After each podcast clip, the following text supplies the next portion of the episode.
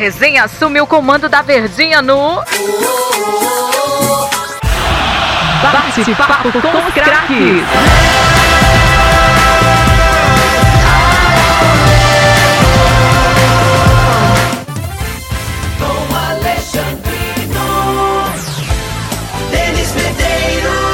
Alô, amigo aqui da Rádio Verdes Mares, ligado na nossa programação e também nos podcasts. Bate-papo com os craques no ar, com essa novidade, além da nossa programação normal, no nosso dial, nos nossos aplicativos, na internet também, a gente está em forma de podcast para você ouvir as entrevistas aqui, os convidados, o bate-papo com os craques, a hora que você quiser. E o convidado hoje do bate-papo com os craques, ele traz toda uma história, toda uma tradição criada dentro de um grande clube aqui do nosso estado, principalmente com o Ceará. E a gente fez uma engenharia, cara, para tentar dois convidados. Infelizmente, um dos nossos convidados nos deixou na mão, não porque ele quis, deve ter descarregado o celular do cara, mas a gente ia conversar. Zé, Fortaleza, onde é como tá, hein? Via Fortaleza. São Paulo, Fortaleza, São Paulo. A gente ia fazer essa ligação. Um dos nossos convidados mora em Fortaleza, tem ligação com o estado, com o time do Ceará e tem uma história fantástica para contar de um momento de reconstrução do Ceará. Nossos convidados aqui no podcast Bate-Papo com os Craques, dentro da programação também, André Almeida, Denis Medeiros. A conversa vai ser boa, a conversa promete, hein? Vai ser excelente, meus amigos Tom e Denis e o nosso convidado e o nosso ouvinte também, porque esse cara. A gente além vai de- mais rir do que conversar, né? não? Com certeza, exatamente o que eu ia falar. Além de ter muita história marcante, tem muita resenha pra contar, viu, Tom Alexandre? Eita. Só a cara dele ali já É. entrega o tanto de história que esse homem viveu. O homem já até rindo. E o basti- os bastidores que ele tem pra contar, o torcedor pode ficar ligado que esse papo vai render pra caramba. E aí, Denis? Beleza, Tom Alexandre, a gente tá aqui com um grande personagem, né, do, do futebol cearense, que fez história em um grande clube cearense também. Jogou no outro, a gente vai papear também sobre isso, se ele se arrepende ou não da decisão, porque é querido pelo outro lado, mas a gente vai é a questão do muito profissionalismo. isso. Lembra Claro, que a gente conversou aqui com o Vinícius, atacante? Muito. Ele falou: Poxa, eu tenho uma ligação muito forte com o Fortaleza, mas quando eu fui jogar no Ceará, foi muito mais profissionalismo do que ligação, do que identidade. Eu acho que deve ser os mesmos moldes desse homem. A gente ainda não, Ah, confirmou não, aqui, já não disse quem, quem é, mas assim, outros também daquela época que jo- jogaram no, no rival também falaram a mesma coisa da pegada do profissional. É verdade. Mas a gente vai conversar com um, um- um grande jogador que fez muita Eita. história no futebol cearense e tá marcado para sempre na, na- na- história centenária do nosso futebol. Atenção, Denis Medeiros, André Almeida, torcedor, rufem os tambores, quem é o nosso convidado? Tem muita resenha hoje, hein? Ele é conhecido como Os três juntos, Boiadeiro. grande boiadeiro. Vai, rapaz. boiadeiro, que a noite. Eu lembro só do, do, do Eterno Gomes Soares. Cruza o boiadeiro, cruza meu filho, cruza meu filho. E foi gol. do Sérgio Alves. Boiadeiro, prazer. Tiago. Xavier da Rosa. Verdade. Boiadeiro. Por que boiadeiro? O vulgo boiadeiro. Por Dá quê? logo medo, hein? É, dá logo Porque medo. boiadeiro. Rapaz, se, se, ele, se ele fosse daqui do Ceará, lá do Zé Walter, a gente entende o apelido. Que é isso. Mas por que que é boiadeiro, hein? Primeiramente, boa tarde. É um prazer. amarra do Eu já tô com vontade de rir. mano. Amarra do homem, Só com velho. boa tarde, só com boa tarde dele. Boa tarde. Gostou do boa tarde, né? Voz grossa. Gostou da voz grossa, Pô, É porque é muita resenha, o cara Gostou parece... da voz grossa? Não, nada a ver, tô fora. Aí, ó, já começou. ó. É porque aqui nos bastidores o cara tava na resenha, É. chega todo sério, a gente pensa que é brincadeira deles. Parece fake, é, né? parece um fake aqui. Nem parece, né? Tem que ter seriedade, é ser treinador agora, pô. É, mas Dá um esporro nos caras lá, né? é. Dá esporro, né? Né? É. Não, mas boiadeiro. é, Quando eu comecei a jogar futebol lá no Rio de Janeiro, tinha 7 para 8 anos de idade. Comecei no futsal. E meu pai, ele gostava é, negócio de cavalo, um sítiozinho que ele tinha lá no, no Rio de Janeiro. E ele me levava pros treinos com aquele chapéu de boiadeiro. Entendeu? E era filho do boiadeiro. Aí tirou o filho, ficou boiadeiro. Ô, rapaz. E o grande detalhe é que lá no Rio é boiadeiro. Aqui se chama vaqueiro. Aqui no estado do Ceará. Quem curte cavalo, quem gosta, Gosta da de vaquejada. vaquejada, é vaqueiro. Lá é boiadeiro. Lá é boiadeiro. Ô, boiadeiro, é, me fala. Acho que a me- melhor parte aqui deve ser a resenha, mas acho Você que. curte as Vamos músicas de começar pelo começo? Só uma Ah, curiosidade. boa, boa. Hum, Não muito. Não? Sai a rodada, Ó, nada? meu Não, vaqueiro, não. meu peão. Não? Não muito. Aí poderia adaptar. Ó meu boiadeiro, meu Não, aí começou a besteira. Aí, aí começou. meu peão, aí, Pô, aí, Depois sou eu que gosto, né? Ô boiadeiro, me fala, cara, agora falando sério, né? Daqui a pouco a gente começa a resenhar aqui. Me fala sobre o início no futebol. A gente tava conversando em off. Todos os convidados que foram jogadores, ou que são jogadores que recebemos aqui, sempre tem uma história muito semelhante com o futebol. Iniciei, mas eu pensei em desistir em algum momento.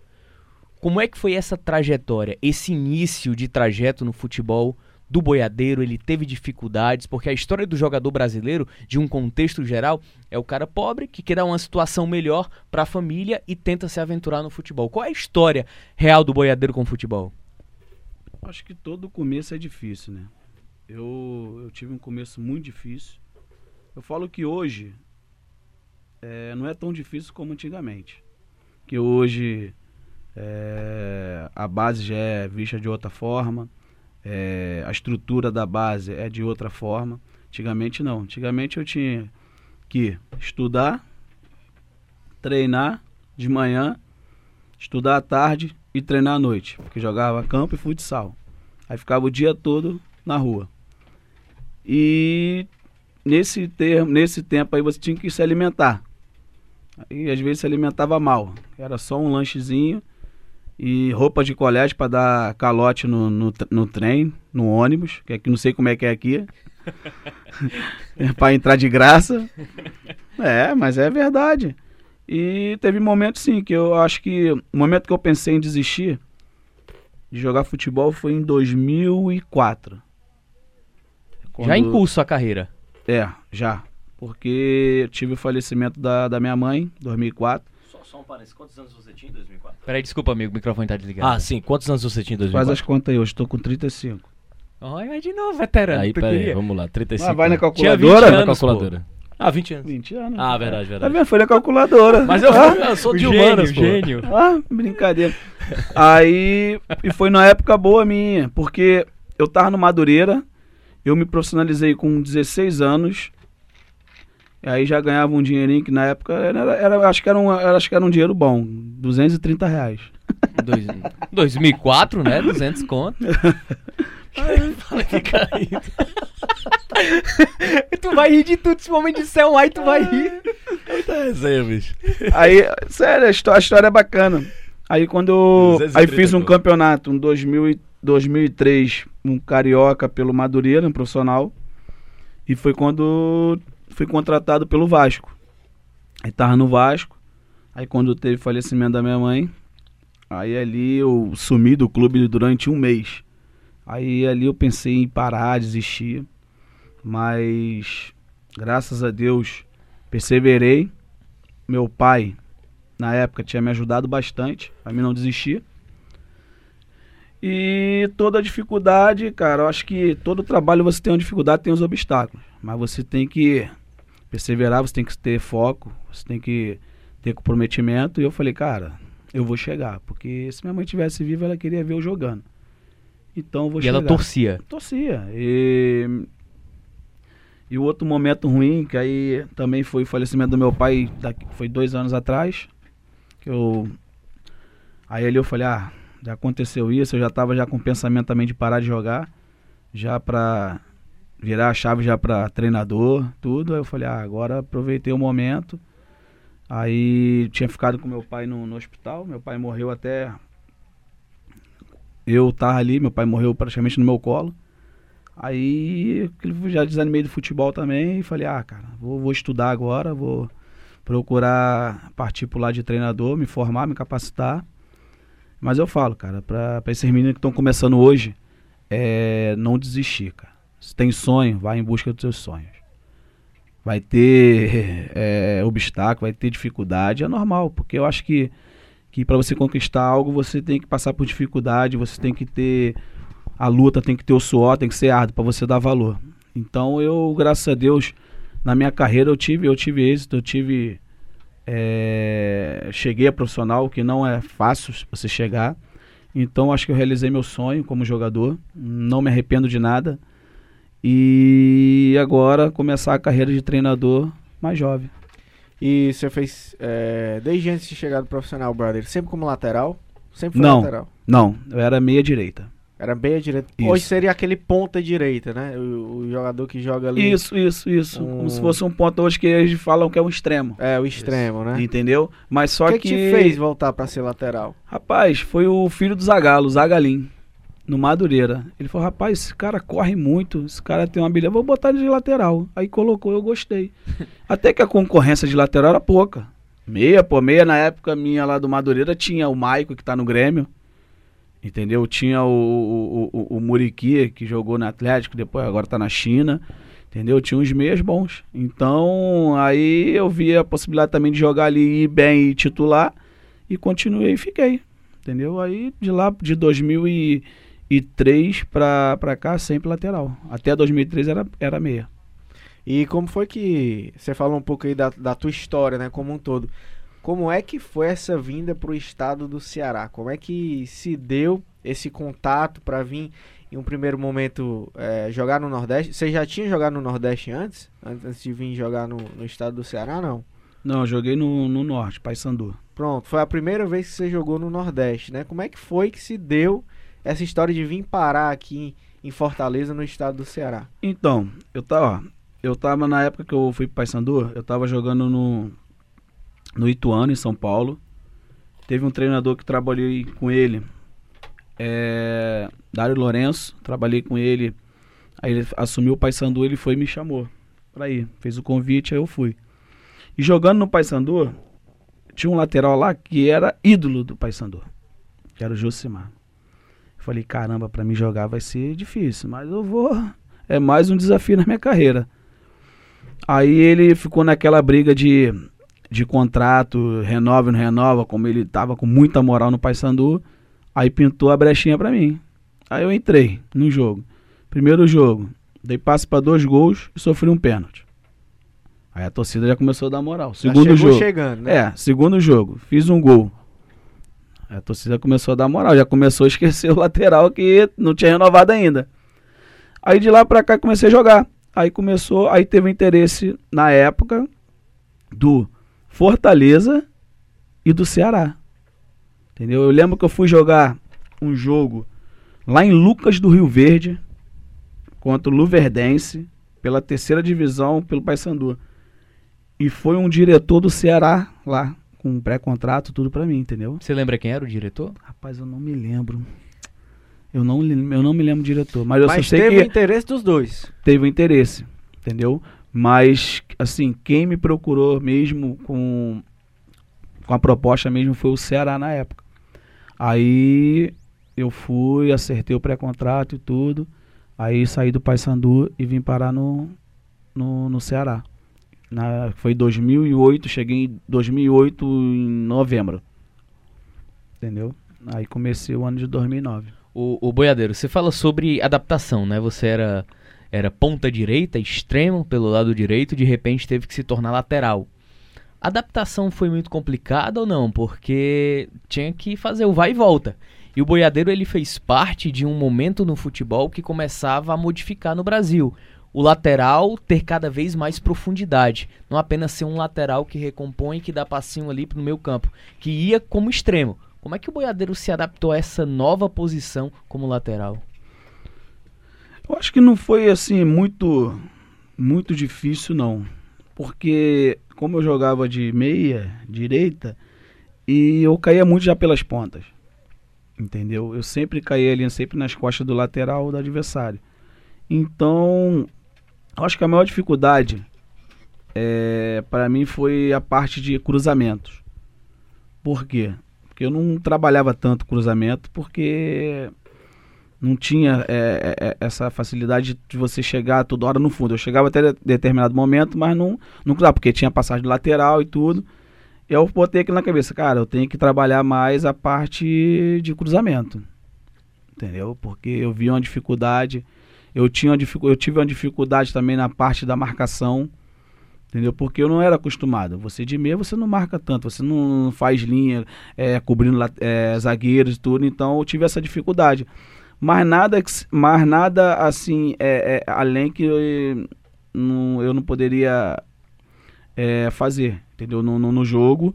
É, nos treinamentos, aí foi bom também que eu peguei um treinador que me dava muita liberdade e conversava muito comigo, passava alguns vídeos de alguns laterais e eu comecei a, a pesquisar. Quem era o entendeu? treinador? Era o Zagalin, Ah. quando ele me colocou, filho do Zagalo. Ele falou, cara, observa os laterais jogando e tudo. E quando eu, eu via os jogos na televisão, eu ficava observando o lateral, nem, eu nem olhava mais nada, eu ficava observando o lateral, que ele falava, observa os laterais, eu ficava observando o lateral. Ficava ligado na posição, né? Na O que que posição. os caras faziam. Então, então eu via é, é, na época o que, que eu, o que, que eu tinha deficiência para aprimorar e, e você aprender mais e acertar. Então, é, igual hoje, hoje eu vejo muito é, na base, até profissional mesmo, acaba o treino, os caras pegam e já vai logo embora. Às vezes você é deficiente em alguma situação, às vezes num, num passe, num cruzamento, às vezes na finalização. E eu sempre treinava depois, após o treino. Eu sempre treinava. Entendeu? É, cruzamento, entendeu? Às vezes eu treinava também fechar ali a cobertura do zagueiro e tudo. A gente treinava, eu treinava bastante. Ah, para quando chegar no jogo você não errar, não falhar. Então, aí quando chegava no jogo acertava, é o que eu falo, não, não é sorte. Entendeu? É trabalho. Eu acho que se você trabalhar, você vai executar bem. Então não tive assim tanta dificuldade nessa parte não. Boadeira, a questão também de bater faltas, né? Que você era um bom cobrador de faltas. Também vem dessa questão de, de trabalhar, de, de treinar bastante para executar bem? Ou, ou desde criança, da adolescência, você já, já cobrava bem faltas assim? Na verdade, é, eu nunca fui um, um excelente cobrador de falta, mas eu treinava. Eu treinava. Sabe por quê? Quanto mais você é, é, executa é, um treinamento, vai chegar no jogo, você vai ter facilidade. Isso aí, isso aí acaba ficando automático. Entendeu? Então eu falo, treine bastante. Porque chegar no jogo. Eu costumo falar que, que jogo é treino e treino é jogo. Entendeu? Então, é, você treinando, com certeza tem tudo para dar certo no jogo. Entendeu? Tem um gol de, gol de falta na Quanto o Guarani. Guarani, é, o Guarani na Ora! Série B, né? Que torcedor lembra bastante do Ceará. Ficou marcado, hein? Ficou marcado. Ora! E, e vou te contar a história desse gol. Ninguém imaginava que você ia bater aquela bola. É aquela nem o falta. treinador, o Dimas. Na época. Pra Série A, né? Perdão, 2010. Série A, 2010, o Dimas. Na hora que eu peguei a, peguei a bola, ele. Boiadeiro não! Falei, eu vou bater. Boiadeiro não, Geraldo. Deixa ele, deixa ele bater. Aí peguei a bola, coloquei. Tava confiante. Escuta, escuta a resenha, pô. Dimas Filgueira, a lenda. Peguei a bola, coloquei a bola, ajoelhei. Pum. O juiz apitou e eu. Tuf, na gaveta. Aí ele, eu falei que era ele! Era ele mesmo! Eu falei, que velho, filha da mãe, rapaz! Dimas. Mas só pra Dimas. abrir, o- abrir o parênteses, o Dimas era, era, era tudo isso mesmo que, que todo mundo fala? Ou vocês tinham um carinho imenso por ele mesmo? O Dimas é, é, é um cara que, que ele era uma pessoa bacana pra caramba, era uma pessoa que ele conversava bastante, era aquele paizão, né, cara? Acho que não é à toa que ele tem história no Ceará, né? Fez história até hoje como soldado alvinegro, né? Então, às vezes apertava assim, vamos botar o Dimas, chama o Dimas. E, e- e bom, também, era- bom também era a preleção dele, pô. A preleção dele que era legal. Ah, era? Conta um pouquinho pra, quando, pra ele, gente. ei, quando ele ia colocar o esquema tático dele, ele pegava o papel guardanapo assim, fazia uma bolinha, Ah. aí botava na mesa assim, colocava o lateral aqui, botava zagueiro e colocava com as bolinhas de, de guardanapo. Olha só, que resenha, cara. Aí nisso, às vezes o ar tava ligado e batia um vento, aí misturava as bolinhas, desmontava tudo. Ah, sabe de uma coisa? Todo mundo ataca, todo mundo defende. pô. Vai, vai, vai embora, vai todo mundo. E essa, essa lenda aí que muito torcedor do Ceará tem de que o Dimas, quando o Dimas assumia, ele arrumava ali a defesa, arrumava a casinha, vamos fechar aqui a casinha, e depois atacava. Ele era retranqueiro mesmo ou não tinha essa história não?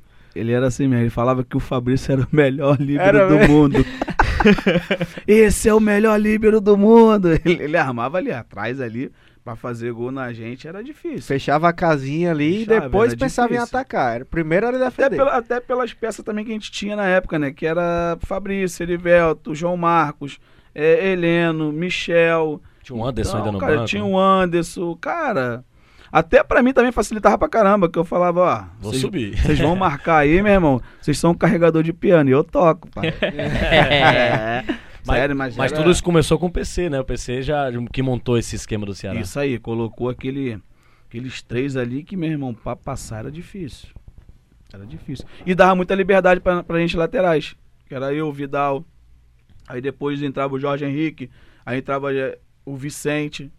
O Hernandes também, né? Ô, ô, ô Boiadeiro, deixa eu fazer uma pergunta aqui em relação ao Dimas. Não, não sei se era mentira dele. Quando eu, quando eu comecei a faculdade de jornalismo, lá em 2011, 2011, isso. Aí eu tava na TV Unifor ainda, e aí eu fazia uma entrevista com, com o Dimas. Aí o Dimas, tá vendo? Eu trabalho todos os dias, faço 600 abdominais por dia. É verdade ou é mentira dele? 600? 600 abdominais por dia ele falava. Dimas? Ei, velho, mentiroso.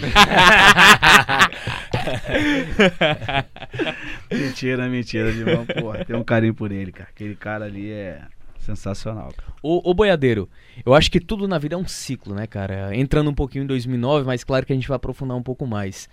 Tudo é um ciclo. Hoje, daqui a pouco vão completar 10 anos daquele fantástico acesso do Ceará, o primeiro da história. Esse ano completou 10 anos.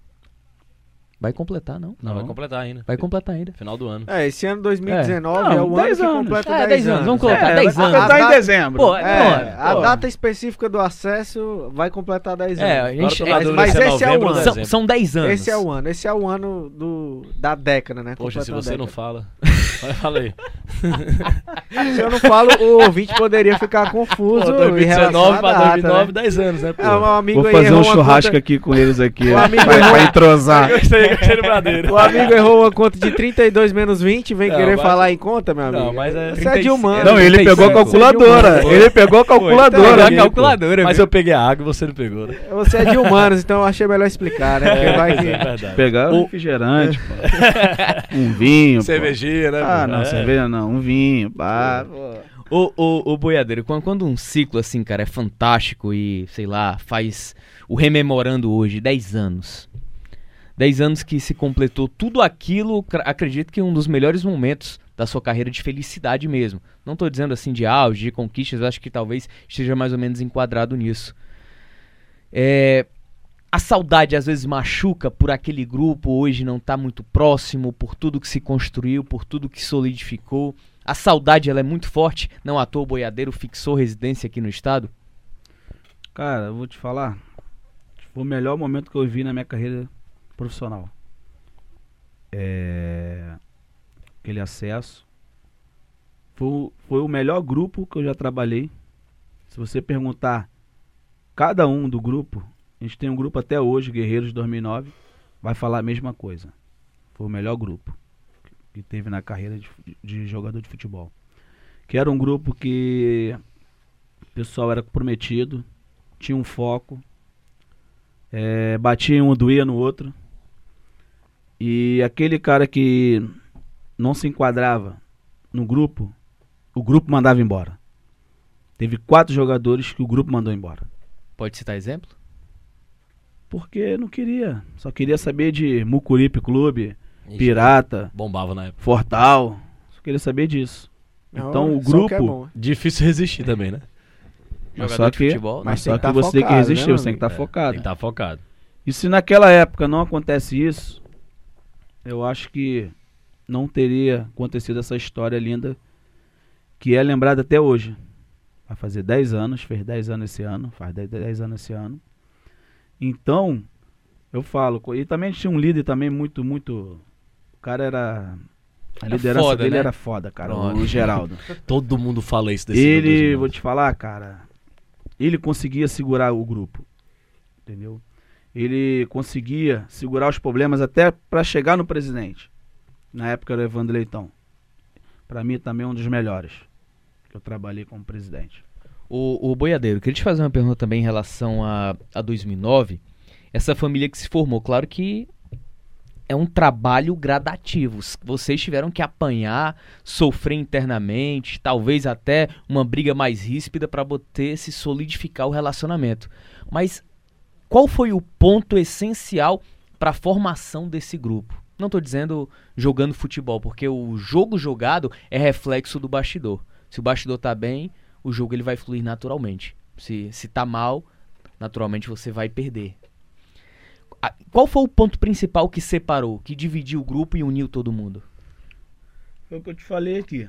Acho que na chegada do PC, PC Guzmão, é, teve o treino. Depois, logo após o treino, teve uma reunião que o pau quebrou. O pau quebrou. Com ele, com, com o Jorginho, que era o preparador físico. É, uma discussão e quase indo pra cima um do outro. Elenco Mas... e comissão técnica. Oi? Elenco e comissão isso, técnica. Isso. Mas foi bom. Sabe por quê? Que aí depois, a gente jogadores, a gente se reuniu e conversamos. Olha só. Vai ficar quem quer. Entendeu? Quem tiver comprometimento. Porque aqui todo mundo tem família. A gente não tem que ficar toda hora, pô, não podendo ir pra rua. É torcida, pressão, é cobrança diretoria e tudo. Então a gente fechou a gente, brindou o grupo. Quem quer tá dentro, quem não quer, meu filhinho, pega o beco. Foi o que aconteceu. Quatro jogadores na época. O grupo mandou embora. Porque não queria nada com nada. E se não fosse essa atitude, você acha que poderiam ter colocado a perder esses caras? Eu acho que é, a, gente não, a gente não chegaria. Porque e é pura verdade, né? O pessoal fala, às vezes a laranja podre contamina as outras. É verdade, cara. E você tem que de- detectar isso. Então o grupo viu isso, conversou com a diretoria, juntamente com, com o PC, e eles também compraram a ideia. Falou, cara, vamos fechar. E não é à toa que as coisas deu certo, as coisas andou. E depois vieram outros jogadores. A gente passava pra eles, ó, o grupo é assim, assim, assim. E os que compravam a ideia se dava bem. Entendeu? Não é à toa que, ó, 2009 teve o acesso. O clube não estava programado para subir em 2009. Programação do clube era para subir, planejamento era em 2010. Subimos. 2010 fizemos uma campanha boa. Classificamos, Sul-Americana, tudo. 2011 começamos bem. Mas aí começou a chegar jogadores que não estavam na mesma ligação que a gente. Entendeu? Aí na época chegou o Wagner Mancini, o treinador, que começou a colocar situações que ah, porque os mais velhos não tá aceitando os mais novos. Não. Não era isso. Porque os mais velhos tinham comprometimento, porque viveu aquilo ali no clube. É, ele sabe a dificuldade que teve lá atrás. Hoje o clube está estruturado, começou lá atrás com a gente, em 2009. Entendeu? Hoje o clube, você entra no clube, você. Poxa, eu entro no clube é, de emocionar, cara. Qual a sensação assim? Você passou pelo pior e viu o, o surgimento do, do novo Ceará Gostei da perninha cruzada aí, viu? 2009, 2009 a 2000. É elegância. É elegância. 2009 a 2011. Você viu tudo e, e entra hoje no Ceará e vê como é que tá lá, eh, Porangabuçu. Totalmente diferente, melhor do que você encontrou. É. eu tô te falando, é emocionante. Tu entra hoje no clube, você vê a estrutura do clube. E eles procurando sempre dar o melhor pros atletas que estão chegando. Na tua época não tinha CT, né? Não, não, não tinha não. Nem imaginava isso. Tinha não. Hum. Tinha nem Não. projeto. Tinha Não projeto. tinha projeto, não tinha nada disso. Mas então, é, o que é legal, é o que marca, porque, poxa, a gente começou lá em 2009 isso. Porque se a André gente não não se consegue perder. subir o time, 10 anos, viu, André? isso aí, nada disso. Eu sou bom de nada matemática, disso amigo. tava Você que tem problemas. Desculpa aí. Entendeu? Nada disso estava acontecendo. Então, eu fico feliz, poxa, chegar no clube ver é, os funcionários falando, caramba, cara, a gente é muito grato a vocês, tal, pelo que vocês fizeram, vocês, pô, se doaram, suaram a camisa, quando lá atrás não tinha nem dinheiro, mas, cara, eu tiro o chapéu pro Evandro Leitão, cara. É, porque o que ele fez, Era isso que eu queria Ceará. chegar. O, Evan- o Ceará é um antes do Evandro e outro depois? Existem dois Cearás? Né? Eu acho que antes do Evandro, é, é, eu, não, eu não vivi muito. Mas, por exemplo, o Heleno, aqui no Bate-Papo com os Entendeu? Craques, contou pra gente que o Ceará era muito mal falado. Muito. Pra você ver, pra você alugar um apartamento, a gente não conseguia alugar. Porque ninguém queria alugar apartamento pro Ceará. A gente chegava aqui, era uma dificuldade para você morar. Entendeu? E nisso, o, o, o- o Evandro, juntamente com a diretoria dele, eu falo Evandro assim, mas eu falo com a diretoria da época dele. É... O próprio Robson que tá hoje, né? Isso, o Robson já era antigamente, com ele também. Então, é, o Evandro conseguia, o Evandro ia até o local. Ele ia nas imobiliárias, conversava, olha só, eu tô assumindo agora, entendeu? Eu quero, uma eu quero um voto de, de confiança e tudo. Então, ele começou a pegar credibilidade porque o pessoal confiava no Evandro e ele cumpria. Entendeu? Ele falava, ó, vou te pagar isso aqui. Irmão, ele se desdobrava todo para pagar aquilo ali. Aí, ele, primeira coisa, ele começou a botar o salário em dia, o salário dos funcionários em dia. Tinha funcionário que tava, pô, seis meses sem receber, cinco meses. Ele falou, não, tá errado. Então, tu vê a, a evolução, tu vê a a- a- o planejamento, a mentalidade. Então, hoje, hoje o Ceará tá onde tá, entendeu? Porque entrou pessoas sérias ali, competentes. E um deles foi o Evandro. Entendeu? Não é à toa que que hoje você vê o Ceará, hoje tem o CT, Cidade Vozão. Hoje, o campo lá onde treino profissional excelente. A estrutura vai estar vai tá ampliando agora, vai estar fazendo 23 quartos lá, 5 estrelas, para estar concentrando no clube. Entendeu? Então tu vê o crescimento. Então cada ano que passa o time numa Série A, isso é estrutura cada vez mais é cada vez melhor para o clube. Entendeu? Então, é, é de emocionar por quê? Porque começou lá com a gente lá, esse grupo de 2009. Não é à toa que teve um acesso depois. Teve um acesso depois. Mas ninguém esquece daquele de 2009. Por, Que por foi o que marcou mais. Por Foi quê? demais. Porque o clube, o 16 clube não tinha disputado Campeonato Brasileiro pontos corrido. Só módulo amarelo e módulo verde. É. Você tá me entendendo? Desde do- de, de Esse 2003 novo pra cá, né? Não tinha sido. Isso. 2003 pra não cá, na né? tinha. Copa João Avelange. É. Entendeu? Então, pô, a gente conseguiu subir o time pra disputar, entendeu? E, e o time se, se estruturar, cara. Então, é, é- é- isso aí foi emocionante. É o que, que a gente viveu lá atrás, é, a chegada no aeroporto. Tá louco, eu, não- eu nunca vivi aquilo. É, acho, que tinha, acho que tinha umas avenida, 60 né? mil pessoas, cara. Boiadeiro, Ah, e era- é- não, teve, era- não teve mais, não teve mais ter como mais voo pra sair, não teve. É. Cancelou os voos todos. Porque Era- não- Vocês, vocês imaginavam chegar. isso ou não, não, não tinha noção aqui? Rapaz, eu vou te falar, a gente imaginava que ser uma foi? festa. Mas, Mas cara, não no foi- aeroporto, né? Daquele jeito que Cara, cara era, era tão absurdo, desculpa, Pô, boiadeiro. até arrepia. Tu tem, Eu noção, morava no, no, no Montes ali perto, não- tinha Olha! como passar. tu tem noção, tu tem noção, tu tem noção, Como morador, viu? Como morador, pelo amor de Deus. tu tem noção. Do aeroporto até a sede, a gente chegou duas horas. Só sei que a gente foi chegar na sede 10 horas da noite. Porque não dá pra passar. Não dá pra passar. A festa, aquele mar assim, alvinegro, eu falei, A João Pessoa lotada à noite, né, também. tá louco, do aeroporto, do aeroporto até João Pessoa. Cara, era, era, era, era uma loucura tão grande, tão grande, no, no, no sentido de reviravolta, e a gente iniciou a nossa conversa aqui, que ele fez parte de um momento de reconstrução. A reconstrução do Ceará começa ali. E o mais impressionante, cara, é até onde a vista alcança, no mar de gente, você não encontra o fim. Você não encontra, você olha nas fotos, você olha nos vídeos, Não você tem. olha a festa. Não tem fim, Não cara. tem fim, não é um tem. mar de gente Ninguém nem aí absurdo. pro sol. A galera tava louca. Sol, noite, Ah, tudo, o pessoal fome, tava em êxtase, não tava nem aí, cara. Eu vou te falar, só sei que eu fiquei três dias sem dormir, irmão. Nossa. Ainda louco. Da... Tipo assim, Adrenalina lá em cima. adrenalina lá em cima, tipo assim, não que sem dormir assim, é, é, é, três dias assim, mas tipo, tu dormia uma horinha, duas horinhas e já tinha que levantar pra ir dar entrevista pra não fazer não sei Foi- o quê. foi- Ah, É, Badeiro, é, é, você- vocês com certeza subi, vocês subiram o Ceará. Com certeza, muitos é, clubes foram atrás de vocês. Isso motivou, a paixão da torcida do Ceará motivou a maioria do elenco continuar para 2010? Claro que motivou. Porque vocês, há mu- muitos saíram, né, depois voltaram no estadual. Acho que teve mais ou menos isso com o René Simões, né? Não tô lembrando muito direito, mas voltou boa parte do elenco, né? Voltou, claro que motivou. é, ninguém queria sair. O próprio Ceará. Geraldo foi pro Itubiara e depois voltou, né? Isso, isso, isso, isso mesmo. Pra disputar só o estadual e voltar. É. Mas hoje, cara, é, eu fico feliz porque antigamente ninguém queria vir pro Ceará. Hoje, quando fala Ceará. Todo mundo quer vir correndo. É. O Galhardo falou isso agora, Todo Thiago Galhardo. mundo. Que paga em dia. Paga em dia, Estrutura compromissos, boa, né? honra com tudo. Pô, na, na minha época, o Ceará já ele, ele, ele pagava dois salários no mês. 2010 pra cá. E esse ano ainda continua isso.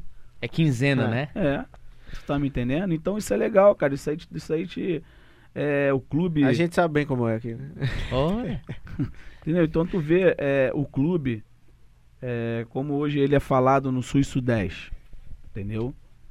Hoje A imagem é outra, né? Não, a imagem é totalmente diferente. E Boiadeiro, é, resgatando essa festa aí que teve em 2018 2009, com a chegada, né? Depois do jogo do acesso com a Ponte Preta lá fora de casa.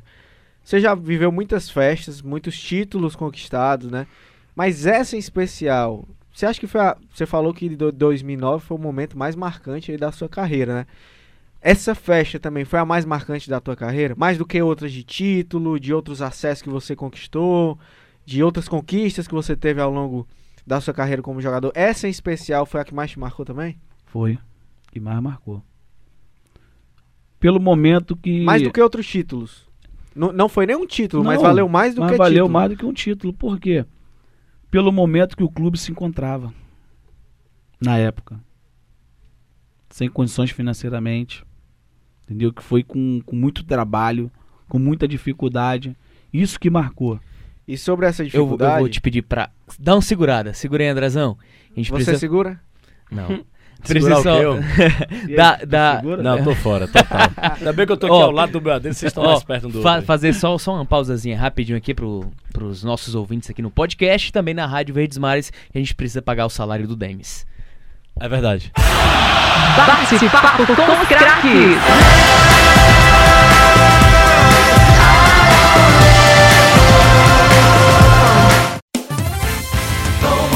com. Ó, não falei que era rápido? Nosso bate-papo com os craques está de volta aqui na Rádio Verdes Mares, no nosso podcast especial aqui. Nossa conversa esquentou um pouquinho no primeiro bloco falando de 2009. Mas antes de, de iniciar esse bloco, eu queria fazer uma pergunta ao boiadeiro quando ele chegou ao Vasco. Foi em uma época que o Romário ainda estava pelo Vasco. Eu não sei se você chegou a treinar. Era Romário, Alex. Dias, jogadores experientes, de muita qualidade. Petkovic, Me fala um pouco desse contato também com esses treinador caras. Joel Santana. Me fala um pouco do Joel. O Joel é um paizão mesmo. O Romário é essa Papai marra Joel. toda. Não, Joel é um paizão. Depois peguei Joel bem no Bahia. Entendeu? 2012. Depois você saiu do Ceará, foi E pro fui Bahia. Isso. É. Joel, Joel é um paizão, cara. Aquele cara ali. É igual a gente tava falando aqui agora. é, o jogador corre, pra- corre por ele. Por, como corre por, por Renato Gaúcho. Entendeu? Os caras que é paizão assim não tem jeito. Então foi um momento legal, cara. Tipo assim, trabalhei com o Beto, com o Romário, com o Alex Dias, com o Petkovic, entendeu? Com o Emerson na época, o volante. Então, é bem bacana. E o Romário, é engraçado do Romário que todo mundo treinava, o Romário não, o Romário não tava o Romário não ia treinar, né? Não subia, né? O Romário subia no, no final do, do, do- do treino e colocava os laterais pra ficar só cruzando pra ele e ele só finalizando. É mesmo. Era, o baixinho era enjoado. E se você errasse um cruzamento pra ele, meu filhinho, pode ir embora. Pô, tu só tá aí pra isso, só pra, pra mandar a bola pra mim aqui, pô. Mas é, mas, mas tipo assim, era um cara, era um cara legal.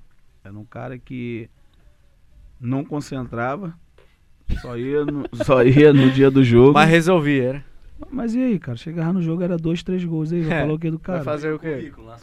Vai falar o que do cara? Melhor da Copa de 94, campeão do 38, 39 anos na época, né? Né? Mas tu vai falar o que do É. cara, pô? Aí o cara ficava lá com o Eurico Miranda, fumando aquele charuto lá. Ora. Aí pra eleição, o cara não tava. Na hora, vambora, vambora. Saía da salinha lá, vambora, vambora, vamos pro jogo. Chegava no jogo, era dois gols, três gols. E aí? Vai falar o quê? Mas ele era de grupo ou não? Não, é de grupo, normal, cara. Ele é normal. Só que era um cara diferenciado, meu irmão. O cara fazia mesmo. Não tem jeito. Tem gente que, que nasce com a bunda pra lua, meu irmão. E ele foi um. A estrela desse cara, meu, tá louco. Então, o cara resolvia, pô. Eu lembro uma vez que é, no Vasco ele foi, isso já foi na época já do, do treinador lá do Dário. Eu tava jogando volta redonda, né, na época. Aí foi um, uns amigos meus pra, pra jogar no, no Vasco. No volta redonda, né? O zagueiro. Aí no jogo foi contra o Goiás, lá em Goiânia. O cara gritando pra caramba, né? Chegou. Vamos, não sei o que, vai. Falei, ó. Só quem pode gritar aqui sou eu. Isso aqui não é time pequeno. Você tá vindo do volta redonda e outra coisa, você já deu dois gols, tá? Então você fica quieto, porque só quem fala sou eu. E, o cara ficou murchinho, cara. Aí depois no Vasco, Dário deu os coletes lá, né, pra montar o time. Ele, me dá os coletes aqui, eu que vou montar o time. Ele foi montou o time. Nossa. Montou o time e foi pro jogo, cara. Não ganhou o jogo, cara. Aí arrebenta o treinador, cara. Porra, que resenha, cara. O- Mas é uma história boa. E tinha o Beto também, cara, o Beto. Beto, na época, ele tinha uma, uma BMW, cara, é, cor de ouro, Nossa. convencível. Cara, Pouca marra, hein? É, o Beto, tô, na moral, cara, eu nunca vi isso, cara. O cara só chegava calibrado, mas o bicho corria, cara. Treinava, ia pro jogo. Cara, impressionante. Saía todo dia, cara. Chegava só. Por isso que o apelido dele era aquele Beto Cachaça. Mas, ó, que cara do bem, cara. Pô, eu, eu trabalhei com pessoas do bem, cara. Os caras, assim, de, de nome, os caras. É, pessoas do, do bem. Então, E tinha facilidade de lidar com eles. se deu bem com todo mundo, né? Boiadeira, a gente tá falando aí sobre história de relação jogador e treinador, né? Você contou essa história aí que é muito engraçada. E no momento que a gente tá passando agora com um personagem aqui do futebol cearense que viveu um momento turbulento, né? Rogério Ceni. Saída do Cruzeiro, com todo o contexto que todo mundo já sabe, voltando pro Fortaleza. A gente estava conversando aqui em off. É, como é que é essa questão da relação que o treinador tem que ter também quando ele chega num novo ambiente? Você que está fazendo curso também para se preparar para ser treinador, já tem essa maturidade também de como é que você tem que saber gerir um grupo que você tá chegando naquele momento novo agora? Ele já acertou já? Rogério Senna com Fortaleza É. tá voltando. Tá voltando? Nosso Tom Alexandrino aqui já foi homem a- furo. Homem. Então, cara, eu vou te falar. Eu acho que você jogando é uma situação. Agora, quando você parte já para outro lado de, de treinador, é, gestor, é uma situação que você tem que saber lidar. Por quê?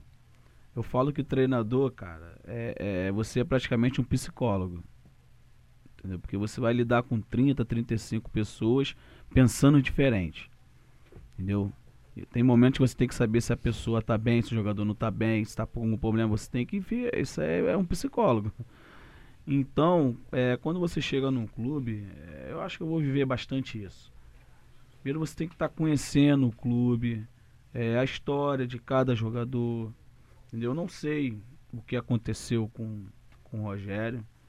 Entendeu? É, A história do clube também, né? a história do clube, até pelo, pelos os jogadores que se encontram lá no, no próprio Cruzeiro, é, muitos jogadores de nome, é diferente você trabalhar é, numa instituição que às vezes você não tem tanto jogador de, de peso, assim, de, de nome é, no futebol brasileiro, mundial, e você assumir uma equipe que muitos jogadores conquistou vários títulos brasileiros, Copa do Brasil, então você tem que saber lidar com isso, entendeu? Eu não sei é, o que aconteceu profundo, mas eu acho que eu falando de mim, é, você tem que saber primeiro o que está acontecendo no clube. Tem que entendeu? entender o contexto, tem né? que entender, porque você está chegando, você às vezes você não pode chegar já saindo mudando tudo, entendeu? Porque às vezes você sendo muito radical, é, você acaba se prejudicando, entendeu? Porque queira ou não, é, tem um jogador que, que, é, que tem mais afinidade com o outro, tem outros que não tem com o outro, entendeu? Então você tem que saber é, é, detectar essas situações, entendeu? Quando você assume assim um grande clube. Então, é, eu, eu, vou, eu vou pegar momentos assim. Entendeu? Porque. Então você tem que saber. Tem Você que já ter- tá se preparando para isso também, né? É, claro. É, você, quando você passa para ser um treinador de futebol, você tem que estar preparado a tudo. Então você tem que estar sempre ligado nessas situações. E para não acontecer coisa pior. Às vezes, igual ele teve a oportunidade no, no, no Cruzeiro, Não sei se aconteceu. Pode, ter, pode também ter acontecido isso. Entendeu? De não conhecer o ambiente, de. de e às vezes quando você chega num, num clube assim que tem esses caras, você tem que, queira ou não, você tem que puxar os caras, meu. Vem cá, pô, eu vou pô, me ajuda aqui, eu tô preciso, pô, preciso de vocês. Tem que dar moral. Eu não sei se aconteceu isso, se deu moral, se não deu. Mas quem tá vivendo o momento, ele viveu aquele momento lá, ele que, que é o cara mais certo pra estar falando isso, mas se eu vi- vou, eu, com certeza um dia eu vou me deparar com situações assim, mas você tem que ter um equilíbrio, você tem que saber lidar com pessoas que, que já ganhou tudo no futebol, porque é diferente. Aquele que ganhou tudo e aquele que não ganhou ainda muitas coisas no futebol. Ô, Beadeiro, e a questão do, do Fluminense também, se você também ficou tomando conhecimento, né? Do Ganso e Oswaldo de Oliveira, caiu o técnico Oswaldo de Oliveira. Mas ele tá bem? E. Não, ele tá bem. E é a segunda vez que acontece isso com o Ganso, né? Dez anos depois a gente percebe que o Ganso não amadureceu quase nada no futebol, porque ele, em- há 10 anos, na final do Campeonato Ele Paulista. faz o Dori- 30 anos agora em outubro, O quê? o Ganso. Pois 30 é, anos de 30 idade. anos de idade e parece que não amadureceu. Quando tinha 20, o Dorival Júnior, na final do Campeonato Paulista em 2009, foi tirar o Ganso. O Santos já tava com o título na mão e o Ganso se recusou a sair. Atitude de um menino de 20 anos, tudo bem, dá até pra aceitar. Não é pra aceitar, né? O correto é o cara sair do, do gramado, ainda mais pro Dorival Júnior, que é um grande treinador. E acabou é, o Dorival deixando ele em campo. Dez anos depois, o Ganso tá saindo do gramado para ser substituído e fala palavras é, ridículas pro técnico. Joga a torcida contra o treinador, Joga- próximo ao banco. de e também reservas. vai lá para porque a imprensa tá filmando, pra fingir que tá lá treinando o time, pra deixar o treinador Foi um- nitidamente foi um na, negócio escancarado. no- né? no- numa situação extremamente Constrangedor. constrangedora e o cara saiu do, do Fluminense.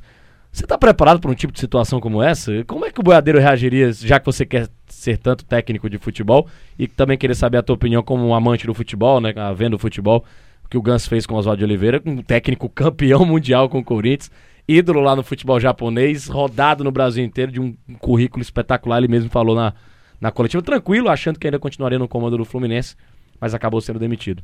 Dava um carrinho nele. No meio de todo mundo? Tudo bem, todo mundo. O Oswaldo fez isso também, retrucou, né? Não é, pô. Não, um carrinho para um carrinho ela- mesmo, literalmente. Não, é, pô. Não, mas eu vou te falar agora, sério. Tem situações, cara, que acontece igual o Ganso. O Ganso foi uma contratação De peso. de peso. Entendeu? Mas isso aí também parte muito também da gestão do clube. Por quê? É, pode ser do contratação de peso, mas só que ele não é dono do clube. Ele foi multado. Ah, mas foi multado, mas sobrou pra quem? Pro treinador. É. E aí? Na verdade, sempre sobra pro treinador. O Dorival caiu por causa do, Neymar, Brasil né, é isso aí, tu falou Brasil, a cultura. É. Entendeu? É, eu tive recente agora em Portugal, fiquei três semanas lá. Poxa, tem treinador lá que tá 12 anos no cargo, pô. 10 anos. Você tá me entendendo? Então, é a cultura do Brasil é assim, cara. Eu acho que esses jogadores, como eu citei aqui antes, às vezes, eles perdem essa hierarquia. Entendeu? Pelo comando. Então, é. Porque às vezes, cara, o jogador, eu joguei, eu sei como é que é. Às vezes você não tá no momento bom, mas você quer continuar. Entendeu? Às vezes o treinador tira, é, tem que ter questão até de respeito. Entendeu? Então, eu tenho certeza que também vai acontecer isso comigo. Aí você tem que ter uma habilidade para você sair dessas situações. Como é que sai na situação dessa? Cara, é uma conversa, entendeu? Conversa, chama ele no particular, entendeu? O bom é que nem É, chegue nessa. Que nem nessa- chegue, entendeu? Mas às vezes, foi o que foi o que eu te falei. Às vezes, cara, é. Como o treinador também tem nome, que é o, o Oswaldo de Oliveira, o Ganso também, às vezes parte mais da parte de ego. Tá me entendendo? Da vaidade. Aí por isso que chega nesse, nesse, nesse momento, entendeu? Que fica uma coisa chata, porque vai pra imprensa, é, é- é- é torcida vê, então mostra que o clube, que o grupo não tá um grupo fechado. Entendeu? Então você, você quando igual eu agora tô vindo como treinador, entendeu? Às vezes você tem que ficar mais ligado fora do que dentro. Entendeu? Você tem que saber é, tirar essas situações é, para não afetar dentro de campo. Entendeu? Até pela situação também que se encontra também o Fluminense. Na, na- na tabela, no campeonato. Entendeu? É, mas assim, Não concordo com a atitude do, do, do Ganso. Não concordo com a atitude que o menino teve também, o Thiago Neves, no Cruzeiro, de estar falando também em público. Entendeu? Acho que tem situações que você tem que resolver ali interno. Entendeu? A não ficar uma coisa chata, uma coisa ruim e as coisas não, não andar. Legal, igual o Fluminense não tá andando bem. Cruzeiro não tá andando bem. Não sei quem vai assumir lá. Às vezes o cara que vai assumir lá, os caras ficam até com o pé atrás. Cruzeiro assim, que é um "Caramba, técnico tal." que saiba gerir egos. E, e- e só, Entendeu? Veteranos. e só, e só, É isso, Abel Braga. Abel Braga é o nome da vez. E, e só, e só um detalhe, boiadeiro também, em relação ao Oswaldo. O Oswaldo não tirou o Ganso porque o Ganso estava mal em campo. O Oswaldo pediu pro Ganso marcar mais. O time tava com dois a menos. Aí o Ganso vai e fala um palavrão, xinga de dentro do campo. Aí o que, que ele faz? Tira o cara. Gente, às vezes, cara, o treinador ali fora tá vendo o jogo, às vezes ele, ele quer mudar a formação do, do time no decorrer do jogo. Entendeu? Às vezes o, o atleta ele tem que acatar isso. Porque o atleta, a, a gente não, às vezes pode até estar na razão, entendeu? Em algumas situações. Mas às vezes, cara, o atleta ele quer ficar, não quer sair, mas só que o treinador tá vendo uma outra situação, tá vendo o time adversário, entendeu? Às vezes ele quer mudar o esquema, quer tirar um, um- um- um volante, colocar mais um meio, às vezes quer fazer um 4-4-2, ele quer mudar o esquema, às vezes você muda isso durante o jogo. Entendeu? E às vezes o, o, o, atleta, às vezes, ele, ele não quer assimilar isso. Achar, tá, ti- tá me tirando porque tá querendo me queimar. Não, não é isso. Aí fica ruim. É a mesma coisa aconteceu, não sei se é aquele episódio, lembra? Do Neymar lá atrás, que o René do Simões Isso. falou e tudo. Dorival. Júnior e tudo. né? Entendeu? Aí todo mundo foi contra. Entendeu? Mas só que aconteceu agora aquilo que o René Simões falou lá atrás. Entendeu? Então, eu acho que isso parte mais do que da educação, cara. Entendeu? Da hierarquia. Eu acho que tem que respeitar. Entendeu? Dependendo de você ter um certo nome, de, é, de você ter é, a sua condição financeira boa, entendeu? Mas você tem que respeitar isso. Aí você chega lá no, no, no, no, no Paris lá, tu vê que o Sheik lá deu uma entrevista falando, ó, tem dinheiro, tem nome, mas olha só, nem que ele fique correndo em volta do campo até 2022, eu pagando ele. Mas aqui ele não manda. Botou moral, né? Tu tá me Mostrou Quem é entendendo? que manda, né? E o que que aconteceu? Tá lá Tá- jogando. E jogando pra caramba. Isso. Porque todo mundo sabe que o cara ele é um gênio. Entendeu? Se ele tirar esse, esse, esse, esse. Se ele não perder esse foco dele, já era pra ser o melhor do mundo já há muito tempo. Entendeu? Porque ele é um gênio. Mas às vezes são situações que o, que o menino falou lá atrás, o René Simões, entendeu? Porque não é criar um monstro, como ele falou dessa forma, que foi até meio que pesado. Mas, tipo, é, ter um respeito, ter uma hierarquia. Ele é mal educado esportivamente, ele falou isso. Isso aí, isso aí. Não respeita treinador, Não respeita. companheiro. Mesma coisa aconteceu com o Ganso. É. Você citou na época lá atrás. Então isso é ruim. Até pra, pra, pra pessoa, o, ser humano mesmo, entendeu? E o detalhe é que dois meninos na época, né? E o Dorival não tendo comando com dois meninos, dois garotos. Meninos. E foi acontecer depois de velho também. É. Você tá me entendendo? Isso é na raiz. É Na, raiz da educação. da educação. É onde, é onde que muitas das vezes os jogadores brasileiros, quando vai lá pra fora, não vinga e às vezes não, não, não, não vai bem, é por causa dessas situações. Sabe Tem, um tem, tem, tem qualidade, rapidinho, André. Tem, tem qualidade, mas não, não consegue dar sequência justamente por isso. Um exemplo. Gabigol, Gabigol. Ia falar dele. Uma- Gabigol, Gabigol da Inter, Uma- foi Benfica, não jogou lá fora, não conseguiu. Enderson Moreira, hoje treinador do Ceará, teve um desentendimento com ele lá na época de Santos e o Enderson Moreira acabou demitido porque ele Isso. dizia que já na época, quando tinha acabado de sair da base, o Gabigol se achava mais do que era. Outra, outra situação de bastidor também. Uma vez conversando com o Marquinhos Santos, que passou aqui pelo Fortaleza, treinador, subiu agora com Juventude para a Série B do Campeonato Brasileiro. Ele foi treinador da base, sub-15 da seleção brasileira. Olha só, sub-15 da seleção brasileira. E ele falou aqui, na época que ele treinava o Fortaleza, antes do Gabigol mesmo se tornar profissional. Cara, excelente jogador, mas tem um ego dele e do pai dele. E o pai dele estraga a carreira dele Você tá falando? do Gabigol. Quando- Sub-15 ainda. Quando o cara jogava sub-15. E um outro detalhe que eu ia chamar a atenção e acaba viralizando na época, o vídeo do, do Sidorf, quando foi pro Bem Amigos. Ah, os falando caras. exatamente do Ganso. É, né? pelo Ganso. O Ganso passou duas temporadas no Sevilha. Fez nada. Foi, foi emprestado Não, pro. não conseguiu jogar, pô. Foi, foi emprestado pro pequeno Amiens da França. Fez nada. Aí retornou. Tá aí a explicação. Sabe por quê? Que lá, lá eles priorizam muito a disciplina. Lá eles priorizam muito a disciplina. Fora. E lá não tem esse negócio de titular. Às vezes tu tá jogando um jogo, no outro jogo já é outro cara. E o treinador não dá nem explicação. E não dá explicação, pô.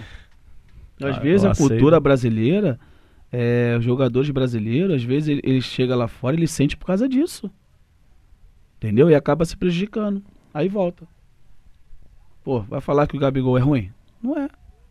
Mas e aí, não se adaptou lá fora, não conseguiu jogar. Ganso, não conseguiu jogar.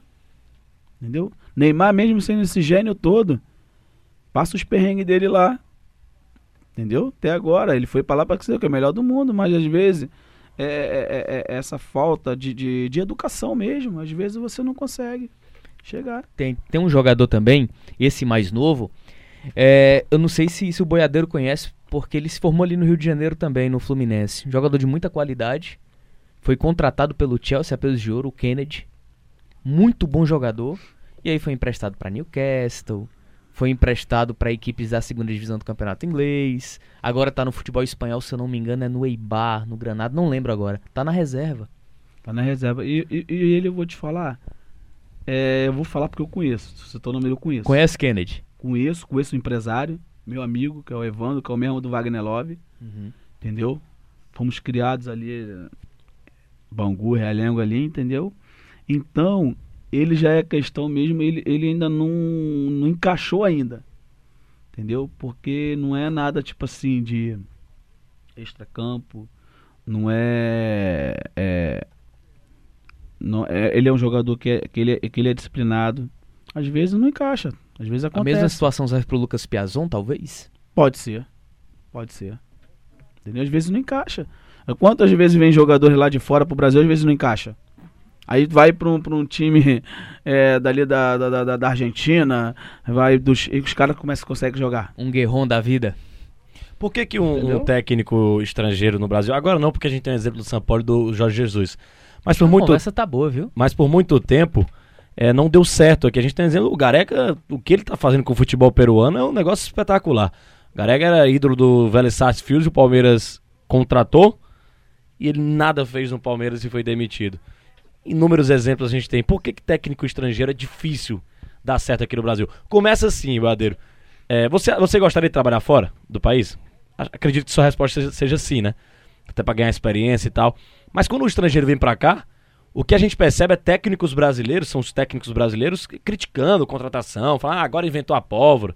Agora a gente tem um embate aí de Renato Gaúcho com o Jorge Jesus É. a todo, todo tempo. Por que, que é, o brasileiro adora treinar lá fora, reclama porque não tem oportunidade, os argentinos têm oportunidades, muitos argentinos tre- treinando em vários clubes europeus. E, e os caras, quando vêm pra cá, todo mundo é criticando, não, não dá aquele apoio necessário. Tem uma certa resistência, É. né? Eu vou te falar. Só um detalhe, o Levi Coupe, é, brincando no, no Bem Amigos do Galvão Bueno no Sport TV, falou que o, o novo técnico do Brasil, quando o Tite sair, não vai ser Renato Gaúcho, não, vai ser o São Paulo.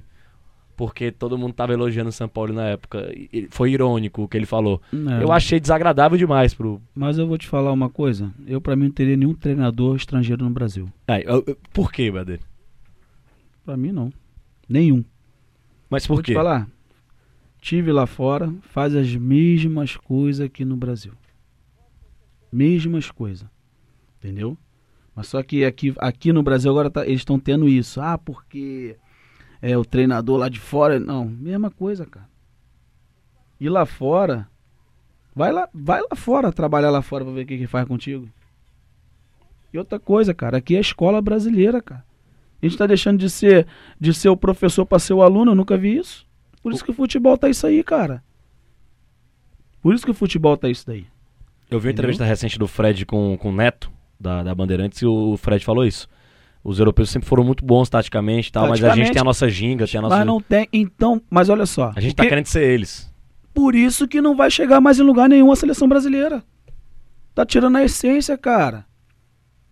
Ei, deixa o cara driblar, vai vai para cima, vai pra dentro, tá tirando isso. Quer botar o cara, quer, quer- olha só, o que tá acontecendo no Brasil, é, os treinadores estão querendo copiar os caras lá de fora. Tá querendo robotizar os jogadores brasileiros. Não vai conseguir.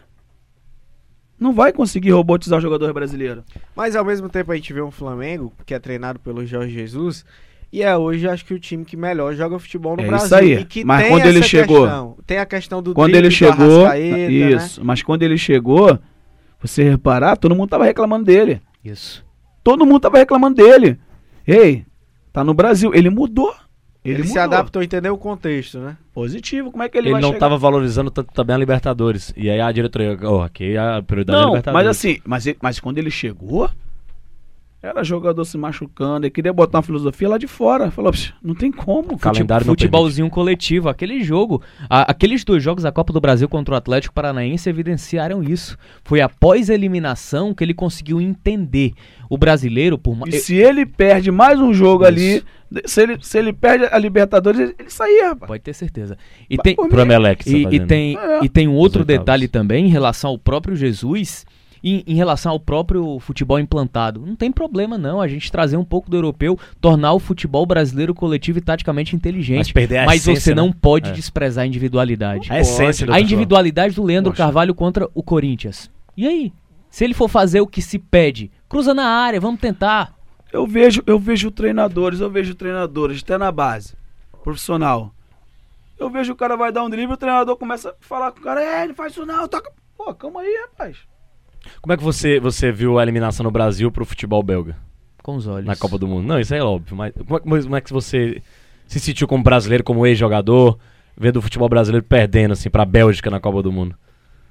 Por mais que o futebol tenha evoluído, mas não deixa de ser a Bélgica, né? Cara, na verdade, a gente vem perdendo pra, por cada seleção que não dá, né, cara? É. A última agora foi pro Peru, pô. É. Não existe. Copa América, né? Não, agora teve um amistoso. Amistoso, Ah, amigo. sim, um Você tá em amistoso, que sim, mundo, sim. Tu amigo? tá, tu tá- tá- tu tá em que planeta, cara? Pensei que você tava falando daquele da... tá no Plan- Fantástico Mundo de Bob? Porque você falou na, na Ele tem um eliminação. fantástico mundo de Dennis. Você falou de eliminação, é porque eu lembrei daquela época do, do Peru, que era o Dunga, o treinador ainda, 2016, o Brasil foi eliminado na Copa América para o Peru. Mas Tu tá falando Dunga, cara. É, eu lembrei. 1960, Esse Mas homem o Dunga tá perdeu, perdeu, pra. Holanda também. Seleção holandesa. É o que eu tô te falando, cara. A gente tá deixando de jogar pra jogar igual os caras. Entendeu? Pra jogar igual os caras. Qual é a acaba você- solução, na tua visão? Os caras jogar solto, cara. O Brasil sempre jogou solto. O que, é que seria jogar solto, assim? Seria Jogar dar mais solto. liberdade pro Dá jogador? mais liberdade, cara. Dá mais liberdade. Estão tirando isso. Se você pega a seleção brasileira hoje, só quem tem liberdade pra driblar é o Neymar. E tem outros jogadores de qualidade. Por isso que o Cebolinha se destacou na Copa América, né? Porque foi pra dentro dos caras. Acabou, meu irmão. Faz isso. E, o- e o- e o Grêmio, e, o Grêmio, e o Grêmio ficou fora dessa final da Copa do Brasil porque o Cebolinha não tava jogando. Exatamente. Não tinha um driblador, né? Tu via nítido, por quê? Tu tem que ter esse driblador no time, cara. Um ou dois, por quê? Quebra a linha, cara. Entendeu? Você quebra a linha do time adversário. Aí o Brasil hoje, os caras querem fazer igual o time europeu, cara. É, duas linhas ali de quatro, não sei o que. Cara, tá- é o que eu falei, tá robotizando os jogadores, cara. Não pode perder a nossa essência, cara. Nossa essência é aquele, é aquele, é, é aquele futebol mesmo de, de rua, aquele futebol mesmo de pelada, de racha mesmo. A gente tá perdendo isso. Antigamente tinha, ganhava tudo. Ganhava tudo. Até 2002 ganhava tudo. Entendeu? Aí agora na, na, na, na Copa América agora, né? Só você ver, pô.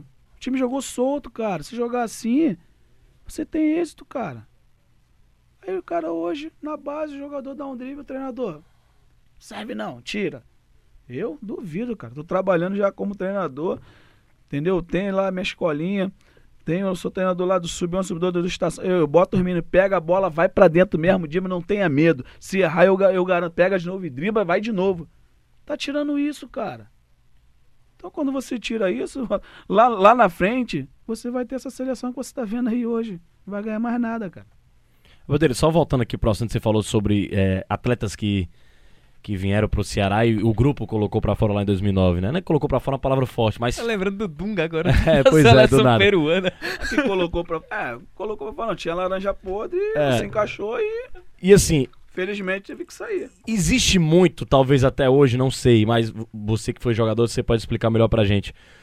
Muitos jogadores, claro que você não vai citar nome, né? Muitos atletas é, vêm pro futebol nordestino, Se ele pro quiser, futebol... não tem problema não. Não tem que problema não. Pro futebol cearense, pro futebol nordestino, a passeio. E não pra honrar mesmo a camisa dos clubes. Mas eu costumo falar que quando o pessoal vem jogar aqui no norte e nordeste, Eles acham que é fácil. Dizendo que o fanatismo aqui é. Eu falo, eu falo. Muitos já vieram pra cá e me liga antes, fala como somos amigos. E aí, como é que eu falei, ó, é difícil de jogar. Entendeu? Pressão é grande. Pressão. Vocês acham que, que o povo do Nordeste é um povo tudo leigo, burro? Entendeu? Porque tem essa. Tem essa eles discriminam mesmo, acha que, que Nordeste, acho que o pessoal não entende de futebol, acha que aí vai lá, vai, vai, vai vir aqui, vai jogar, vai se dar bem. Fala, ó, não é assim. Entendeu? Aqui, você jogar, entrar no primeiro jogo e não for bem, meu irmão, esquece. A torcida já tá vaiando. Já tá vaiando, já não presta. É difícil jogar no O Nordeste. Zé Ricardo agora ficou sete jogos no Fortaleza, pô. E no terceiro ele já tava sem chamar de burro. É isso aí. Então, eu falo pra Mas eles. acho que mudou muito. Oi? Mudou muito, assim, a mentalidade de muitos atletas pra vir aqui pra Ceará, Fortaleza. Diferente Ah, da tua época, assim. Mas, cara, mas Que a gestão profissionalizou É também. isso. Mas assim, na tua época tinha muito Tipo- jogador que vinha pra cá, a passeio, né? Passei, só pra curtir praia, pra noite, entendeu? E vou jogar, se jogar, joguei, se não jogar também, amém, tá bom, entendeu? Só que hoje foi o que você falou, o profissionalismo.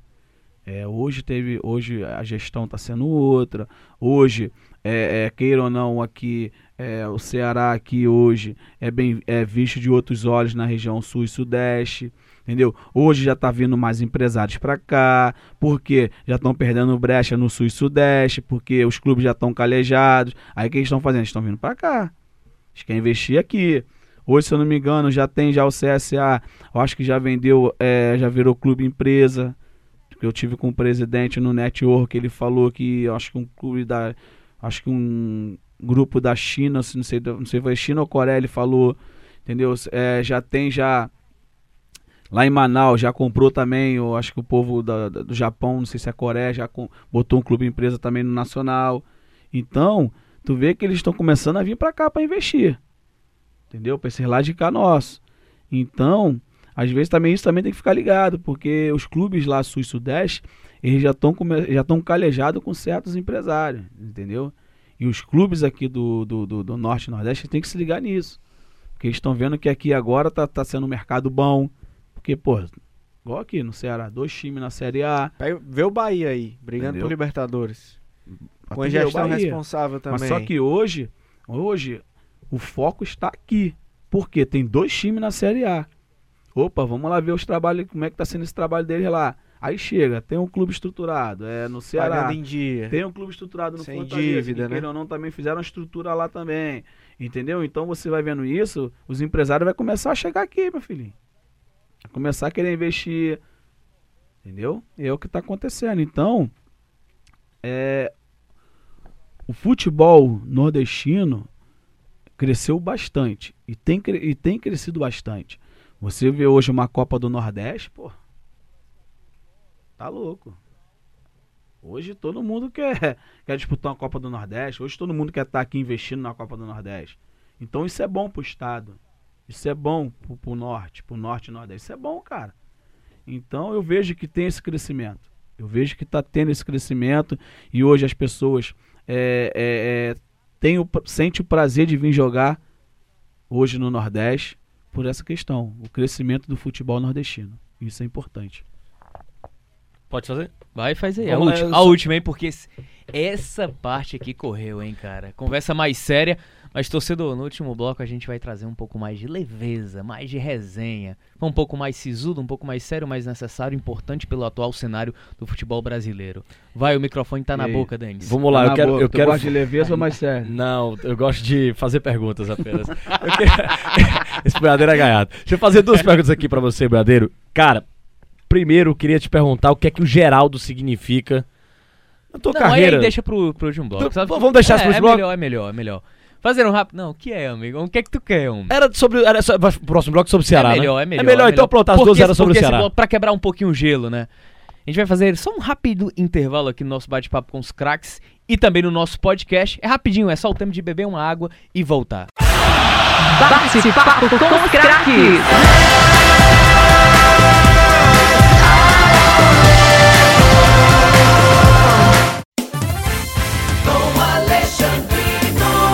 Ó, foi rapidinho. Como prometido, bate-papo com os craques aqui de volta no nosso último bloco, no nosso podcast também da Rádio Verdes Mares e também da nossa Rádio Verdes Mares, Denis Medeiros, estava com o microfone na boca, Denis. Ele é seu. Pois é, pra fazer uma pergunta aqui Tá pro... com ele até agora na Rapaz, boca. é, tava ansioso, tava ansioso. Nada de Ei, ansiedade. Esse cara gosta do microfone, É, cara. tô fora dessa, tô fora A pegada dele, como é que é? Ela é diferenciada. né? Caso o carregador É com delicadeza, né? Pra não machucar. Pelo amor de Deus, me ajude aí. Rapaz, falar com coisa séria aqui. O Geraldo, pra você, brother, foi o melhor capitão que você já teve, o maior líder já, já, que você já trabalhou junto. E queria te fazer outra pergunta. Qual foi a importância de dois ídolos do Ceará em 2009 pra reconstrução do Ceará, pra esse acesso? E os caras pegaram um perrengue, né? Chegaram a brigar por acesso, mas muitas vezes brigando pra não cair com a camisa do Ceará. Eu falo de Sérgio Alves e na metade pro final do campeonato vocês ganharam um cara que ainda vivia o auge. Que só não foi jogar na Europa porque a opção dele de jogar na Coreia do Sul e tudo mais, que se chama Mota, e já me confidenciou que foi até a Federação Coreana pediu pra ele se naturalizar na época, ele não, não disputou a Copa de 2010, 2006 pela Coreia do Sul porque não quis a naturalização. Qual a importância do Geraldo? Importância naquele grupo de Mota e Sérgio Alves, que eram dois ídolos do Ceará. Como era o comportamento deles perante o grupo? Cara, o Geraldo, acho que dispensa comentário na parte da liderança do Geraldo.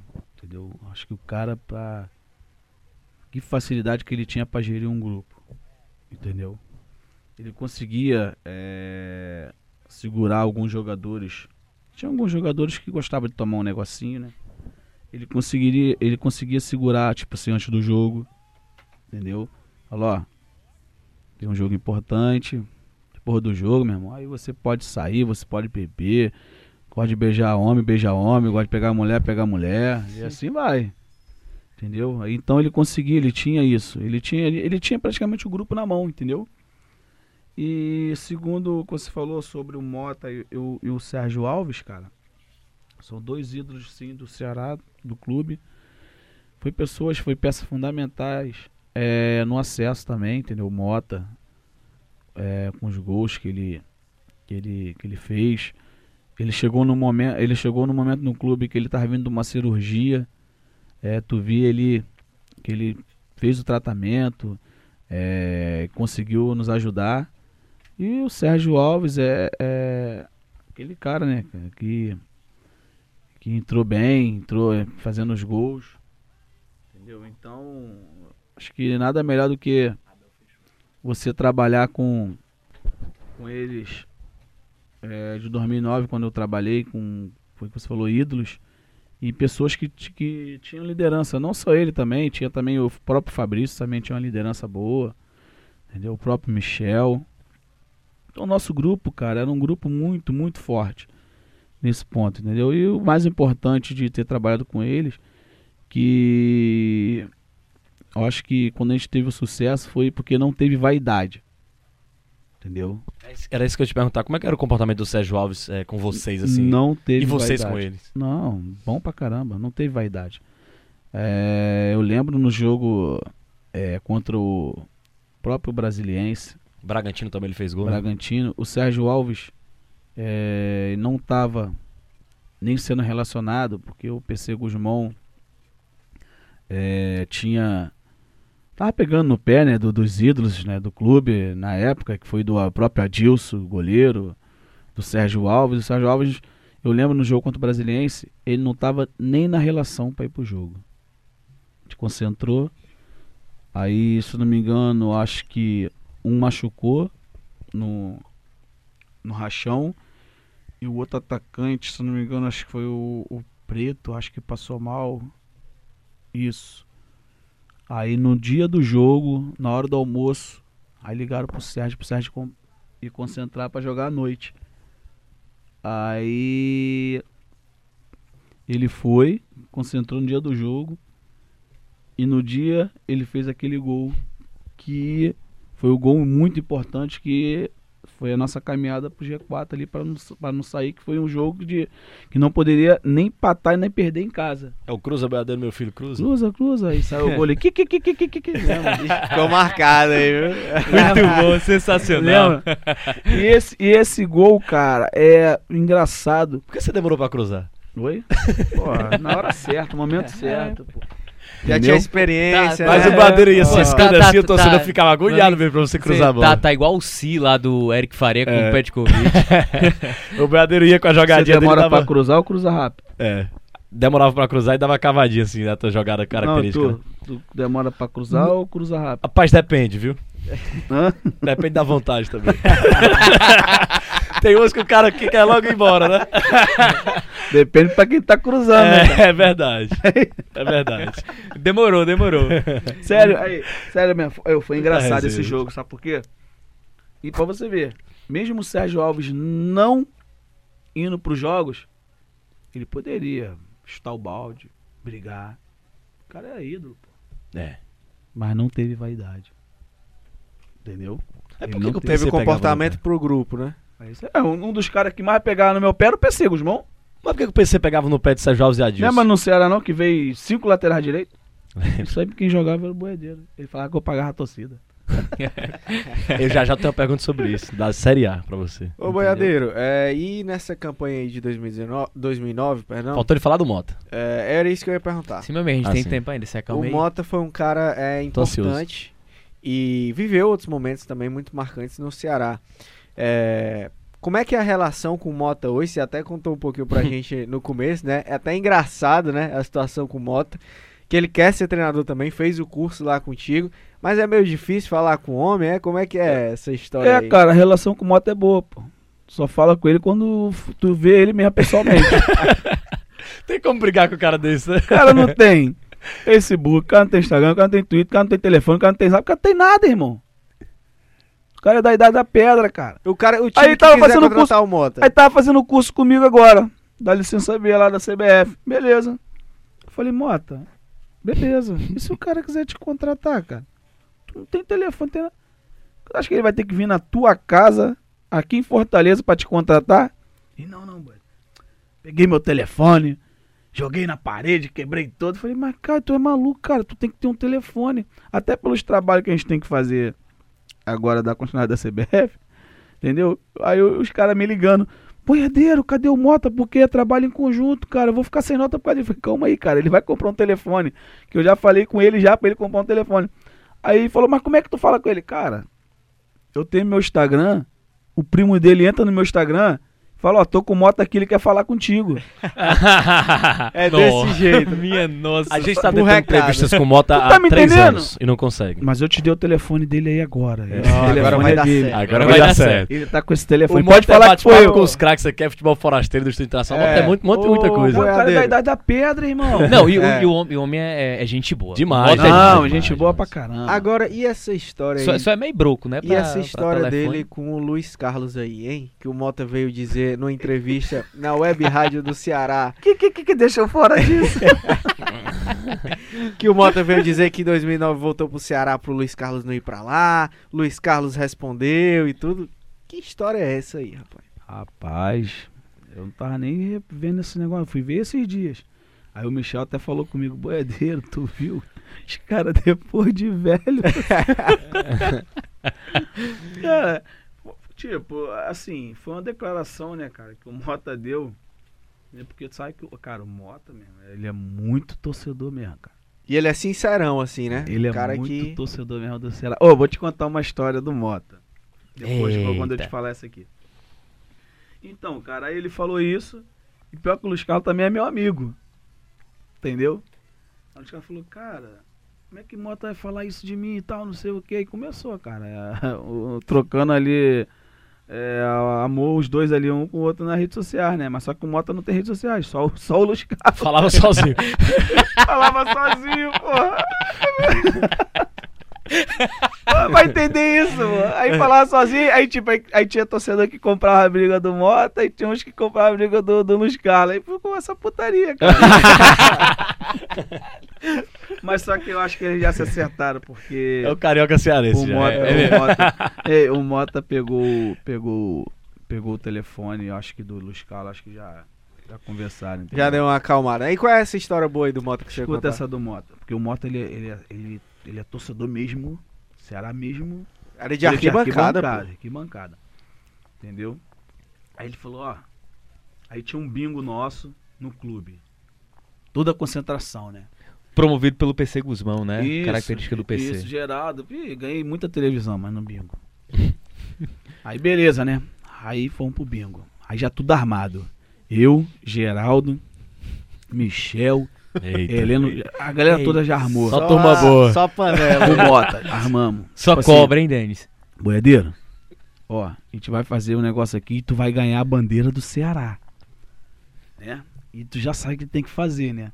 Tu, ó, tu fala, pô, não quero bandeira do Ceará, merda nenhuma não, não sei o quê, papapá, papapá, falando mal do- da bandeira do Ceará, fala mal do Ceará. Aí eu falei, beleza então. Aí, acabo, aí acaba a janta, pum, vamos pro bingo. Aí depois da janta sempre, sempre tinha um bingo e depois o lanche e depois ia dormir. Aí beleza, quem, quem cantava o bingo era até o, o Acácio, auxiliar do, do Sim. PC. Aí resenha, vai, sai o primeiro prêmio e tal, não sei o que. Ó, o prêmio agora é uma bandeira do Ceará. Aí, beleza, pá, pá, pá. Aí falou Tudo meu, combinado com a tudo- Cássio também. tudo combinado, eu já tava com os números, cinco números na mão, porra. Que era, que era pra fazer, pra fazer quina, porra. os Cinco números já na mão, porra. Ele tava aqui, balançar e pegar. Um. Aí eu, ganhei! Aí, ca- aí os caras, porra, boiadeiro ganhou a bandeira do Ceará. Aí eu, peguei a bandeira, né? Que bandeira do Ceará? Eu, caramba, já tenho caminho, já jogo no Ceará. Eu quero saber de ser bandeira do Ceará. Não quero bandeira do Ceará. Rapaz. O Mota ficou com a cara vermelha, parecia um tomate. Levantou. Ó, vai pra puta que pariu. Tu pode pedir pra ir embora, seu vagabundo. Vai pra casa do. Porra, meu irmão, ele veio pra cima de mim. Os caras, calma, calma. Falei, eu não quero mesmo. Não quero, tu vai embora dessa merda desse. Tu vai embora do clube. Falei, cara, calma aí, cara, eu não quero a bandeira. Não, tu... Pô, meu irmão, no outro dia no rachão, ele me deu um carrinho no rachão, cara. Nossa! Sustentou um Não, dia a, a não, corda ainda? Não. Então, mesmo depois ele falando, não, é brincadeira, não sei o que, então não é brincadeira. Ele, não, não gosto dessa brincadeira, não, rapaz. Isso não é brincadeira, não. Pegar a bandeira do Ceará e jogar no chão. Isso não é brincadeira. Rapaz. Aí no outro dia, rachão. rapaz, ele não me deu um carrinho, cara. Nossa. Descontou. Aí todo mundo, moto, isso é brincadeira. Ele, não, mano, brinca assim não. Pô, e ele pegava sempre no pé do, do, do pescocinho, que era o Eusébio. que o Eusébio tinha. né, Pô, meu irmão, era maior rivalidade. É mesmo? Não, tipo assim, Rachão jogava o pessoal lá e o pessoal nota. E era uma rivalidade no Rachão. Mas era uma rivalidade legal, pô, era uma brincadeira.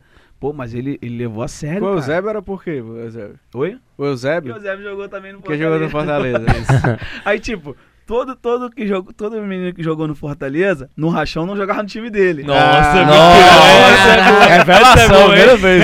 Essa é boa. Ei, era, era bacana, cara. Ei, ei, era, era, pô, era, era, era- e, e nisso, o Rachão era pegada, meu irmão. Tinha hora que o PC entrava. Mais no- pegado que é o treino. É, né? tinha hora que o PC entrava no rachão. Ei, calma aí, gente, tem jogo amanhã, pô. A gente dava vida, pô.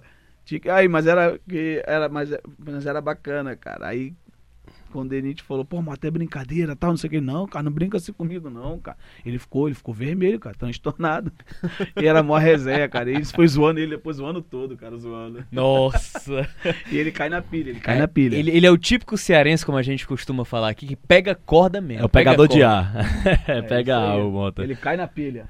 Outra, outra questão, você falava da lateral direita, do 10, cinco laterais direitos já passaram, e o Boiadeiro sempre era o titular. Sempre jogava. Vamos lá, 2010. Vê se eu tô, tô errado na conta aqui. Diogo, é, aquele que jogou no esporte também, pô. O Diogo também jogou no esporte, não era outro que... Diogo, teve o Macedo, teve... Diego Macedo foi 2011. 2011, né? Diego Macedo que... Teve aquele, teve o rapaz que jogou no Paraná também, qual é o nome dele? Não tô lembrando. Oziel. Oziel, teve que jogou no Paraná também, o que eu acho que tava até na, cara, me esqueci o nome Também dele. esqueci desse, eu tô... É Anderson, não. Tinha, um- tinha, um, tinha um moreno também, pô. O Diogo e tinha outro. Moreno, então é esse. É o Diogo. Não, tem o Diogo, Oziel e tinha esse, tinha esse Moreno também, que era o é, acho que não sei se era antes, que jogou no, no- jogou também no Corinthians, depois tava jogando no Bragantino há pouco tempo. Esse é o Diego Macedo. Não.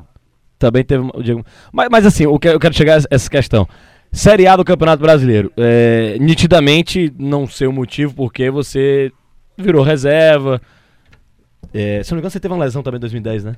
2011. 2011. Mas 2010, o Boiadeiro reserva. Fui emprestado e tudo, lembra? Lembro, você Em foi Ipatinga. emprestado, Ipatinga, e depois voltou. E recuperou a vaga titular. O torcedor te pedia em campo.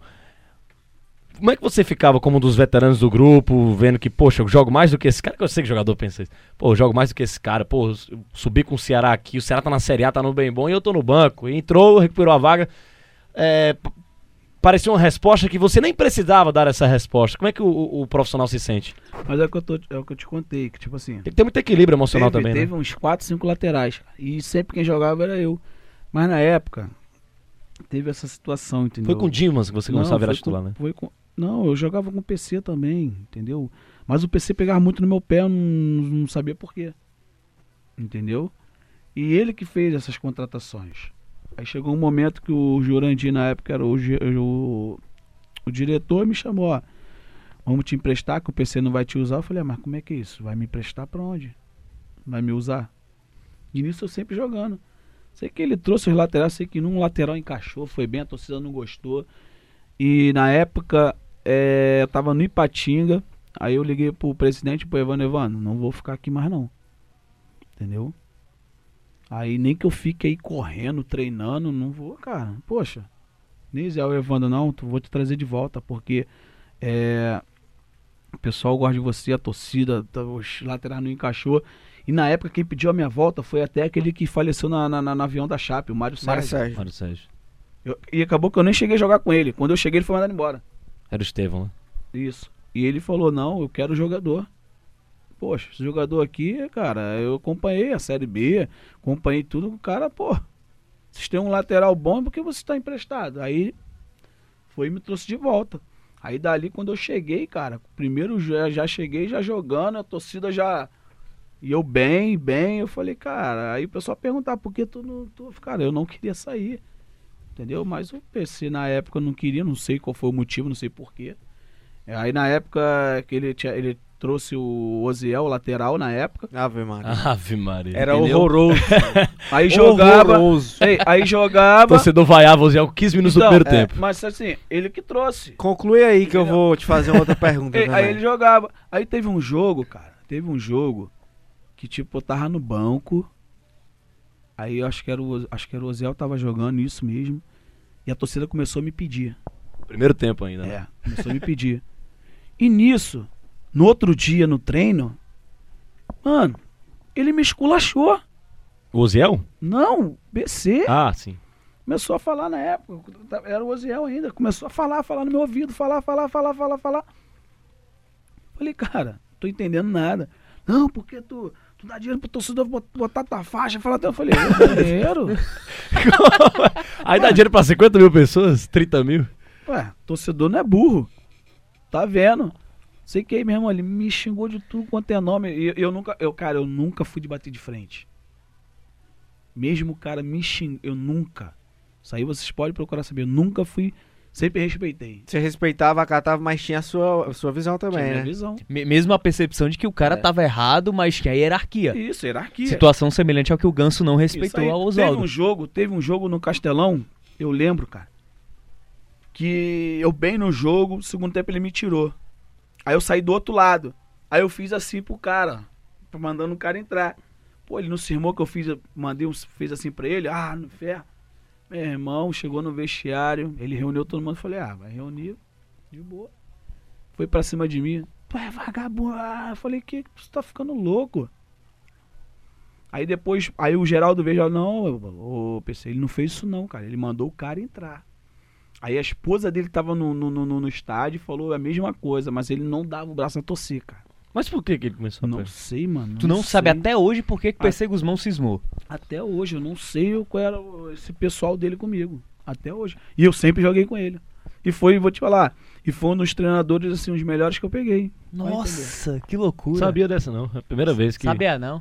Entendeu? Foi um dos melhores treinadores Que eu peguei. loucura. Cara, mas essa história do Oziel, o Oziel foi, sem exagero, um dos piores laterais direito que passou pelo Ceará, acho que nos últimos 10 anos. Eu acho, acho, acho que o Ceará trouxe ele pelo destaque que ele teve no Tigres do Brasil do Rio de No Janeiro. Rio de Janeiro. Foi muito bem na Copa do Brasil contra o Fortaleza, que quase elimina o Fortaleza aqui na Arena, na Arena Castelão. Gol do. Jones. O, Mas pai, era- o pai do Rodrigo, que tá no Barcelona, no, no- no Real Madrid, O Eric. o Eric também não foi também essa... foi um fraco. É. É, ele era ruim.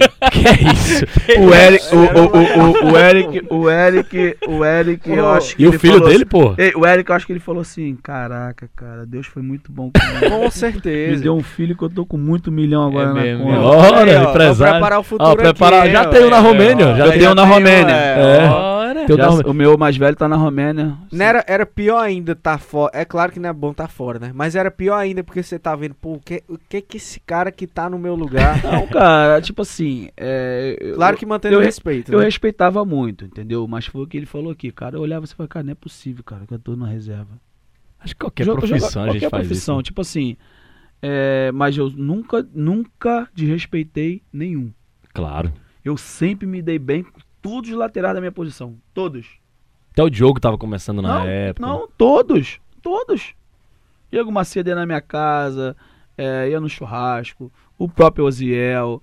O Andrezinho, que depois veio do Horizonte também, que subiu junto com a. Cara, todos os laterais eu me dei bem. 2011 todos. também, né? Você era titular, do nada perdeu a vaga pro Diego Macedo e na semifinal da Não. Copa, do Brasil, não, o Diego não, Macedo... não, não, não, não, eu me machuquei. Ah, sim, eu sim, era teve a lesão, Eu era sim, titular sim, absoluto. Eu me machuquei no jogo contra, o- contra o Flamengo, no, Cast- ah, no, no PV, que o William me deu uma entrada, eu saí com 20 minutos de jogo. Foi, aí o, o, o E, no, e no jogo lá contra o. o Diego Macedo entrou nessa partida, foi no verdade. jogo lá contra o, o Curitiba, ele jogou Mace- aqui. Ele falhou no jogou gol, né? aqui. E contra o Curitiba, eu viajei, fiz o teste no vestiário, mas não aguentei jogar o tornozelo. E o Aí gol ele- saiu de uma jogada que o Diego Macedo errou o dar um passe. drible. Foi. Perdeu o cara, pum, torcida aquele. Ele não, não Anderson voltou mais. Aquino. Ele não voltou mais. Voltou mais. A torcida queria matar ele. Foi mesmo. Por quê? Se a gente. Finalzinho já é pros finalzinho pênaltis. ia pros pênaltis. Podia acontecer tudo nos pênaltis.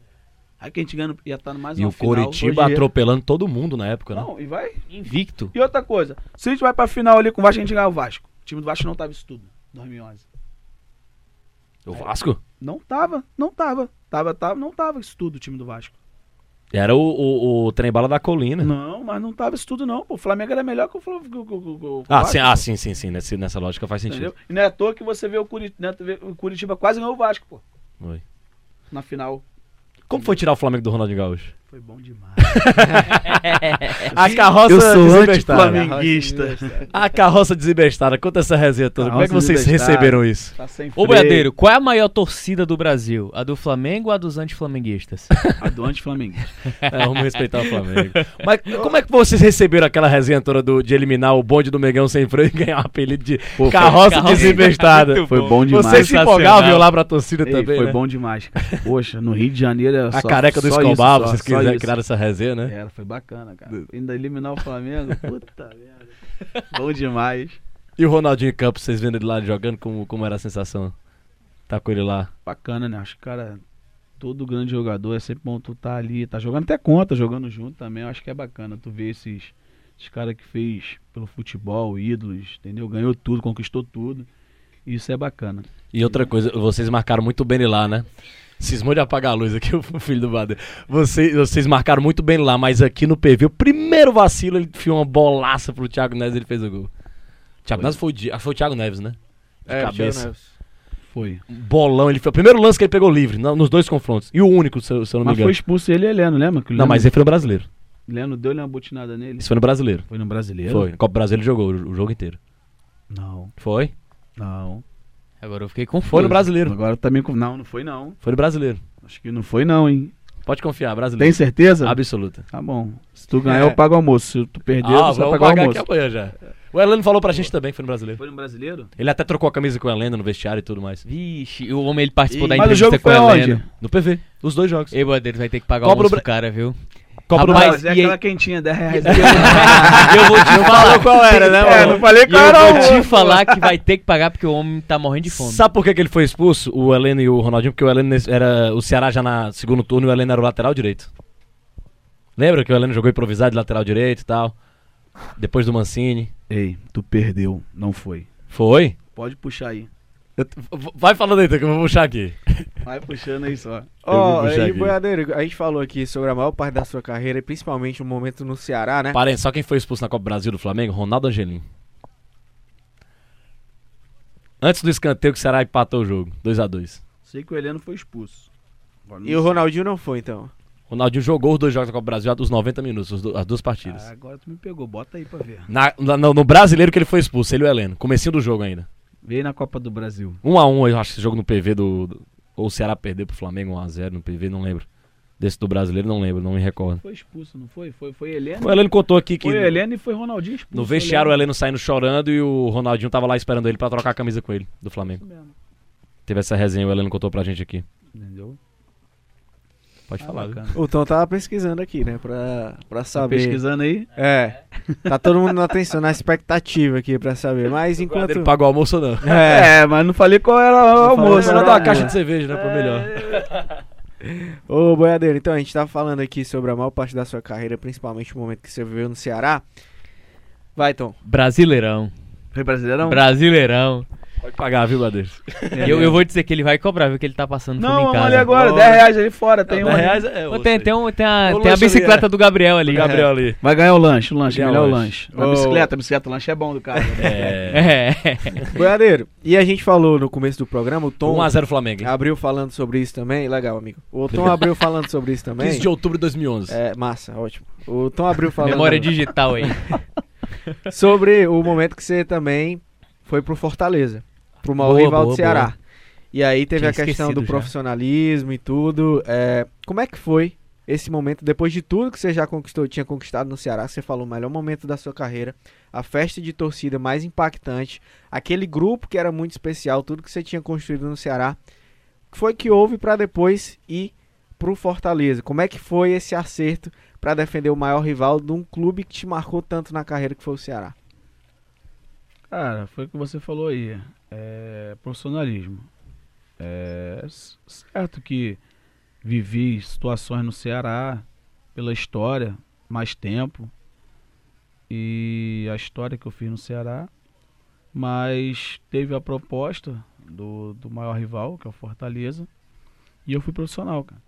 E quando cheguei lá, é, pessoas querendo colocar situações para para ter confronto, é, eu com o próprio pessoal do Ceará e tudo, é, próprio pessoal às vezes da imprensa também, que eu fui em muitas rádios, muito negócio de televisão, da entrevista, mas eu, cara, eu fui bem, eu fui bastante claro, eu fui, eu fui profissional, cara. Eu acho que no Ceará eu tive um momento assim extraordinário na minha carreira, entendeu? Fortaleza, se eu não me engano, eu só joguei quatro jogos. Cheguei já no final. Não vivi muito tempo, fiquei que dois meses. E até hoje, cara, acho que tem um respeito, até eh, muitos dos torcedores de lá têm um respeito também, do Ceará. Eu acho que nada paga o que eu vivi num clube, entendeu? É, como eu vivi no Ceará. E também nada assim desagradável também eu deixei no- quando eu joguei no rival. Acho Uhum. que é, acho que profissionalismo acho que todo mundo tem que ter, porque a gente trabalha com futebol, a gente sabe como é que é, um momento tu tá aqui, outro tu tá lá, então você nunca pode falar que nunca vai vestir uma situação, uma camisa de um rival.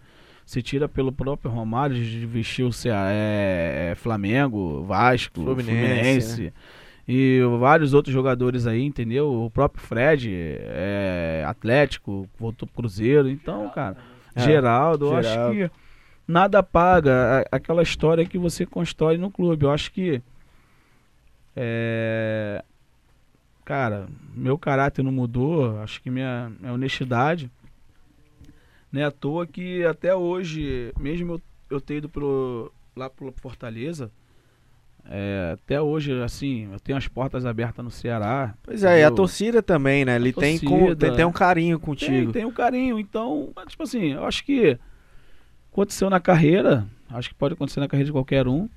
Carreira de jogador é muito dinâmica, né? Dinâmica, cara. Mas, mas você se, você se arrepende? Em algum momento você se arrependeu? Você acha que não deveria ter feito aquela escolha ou não?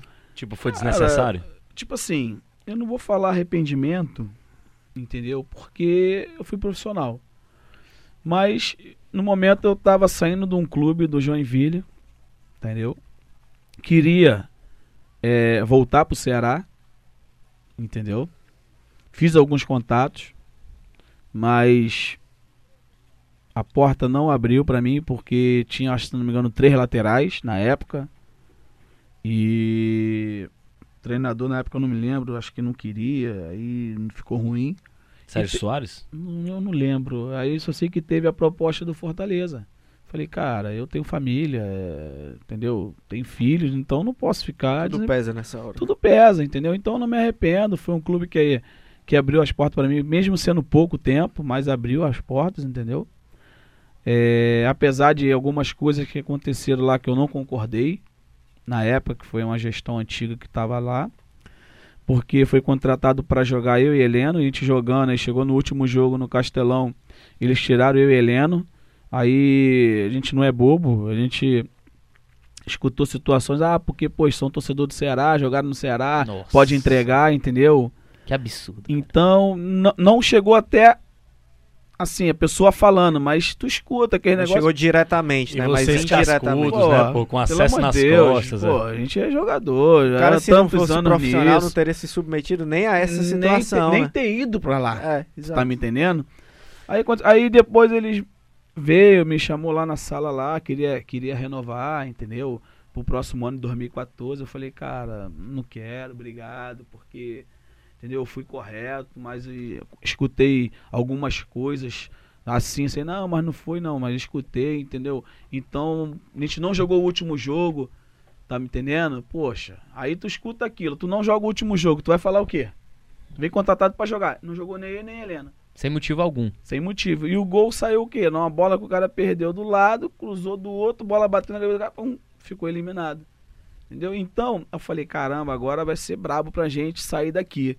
Porque torcedor vai achar. Não, mas assim, engraçado que muitos torcedores, muitos, do Fortaleza foi no meu, no meu reservado, falando, cara, eu sei que vocês não têm culpa, tal, porque vocês foram pra jogar, mas não partiu de vocês. Então, cara, é, não ficou uma coisa chata, até porque também não também ficou chato também no Ceará, porque nunca, ele também não é da, da minha índole falar mal quando eu ia pra um outro clube também, falar mal do outro.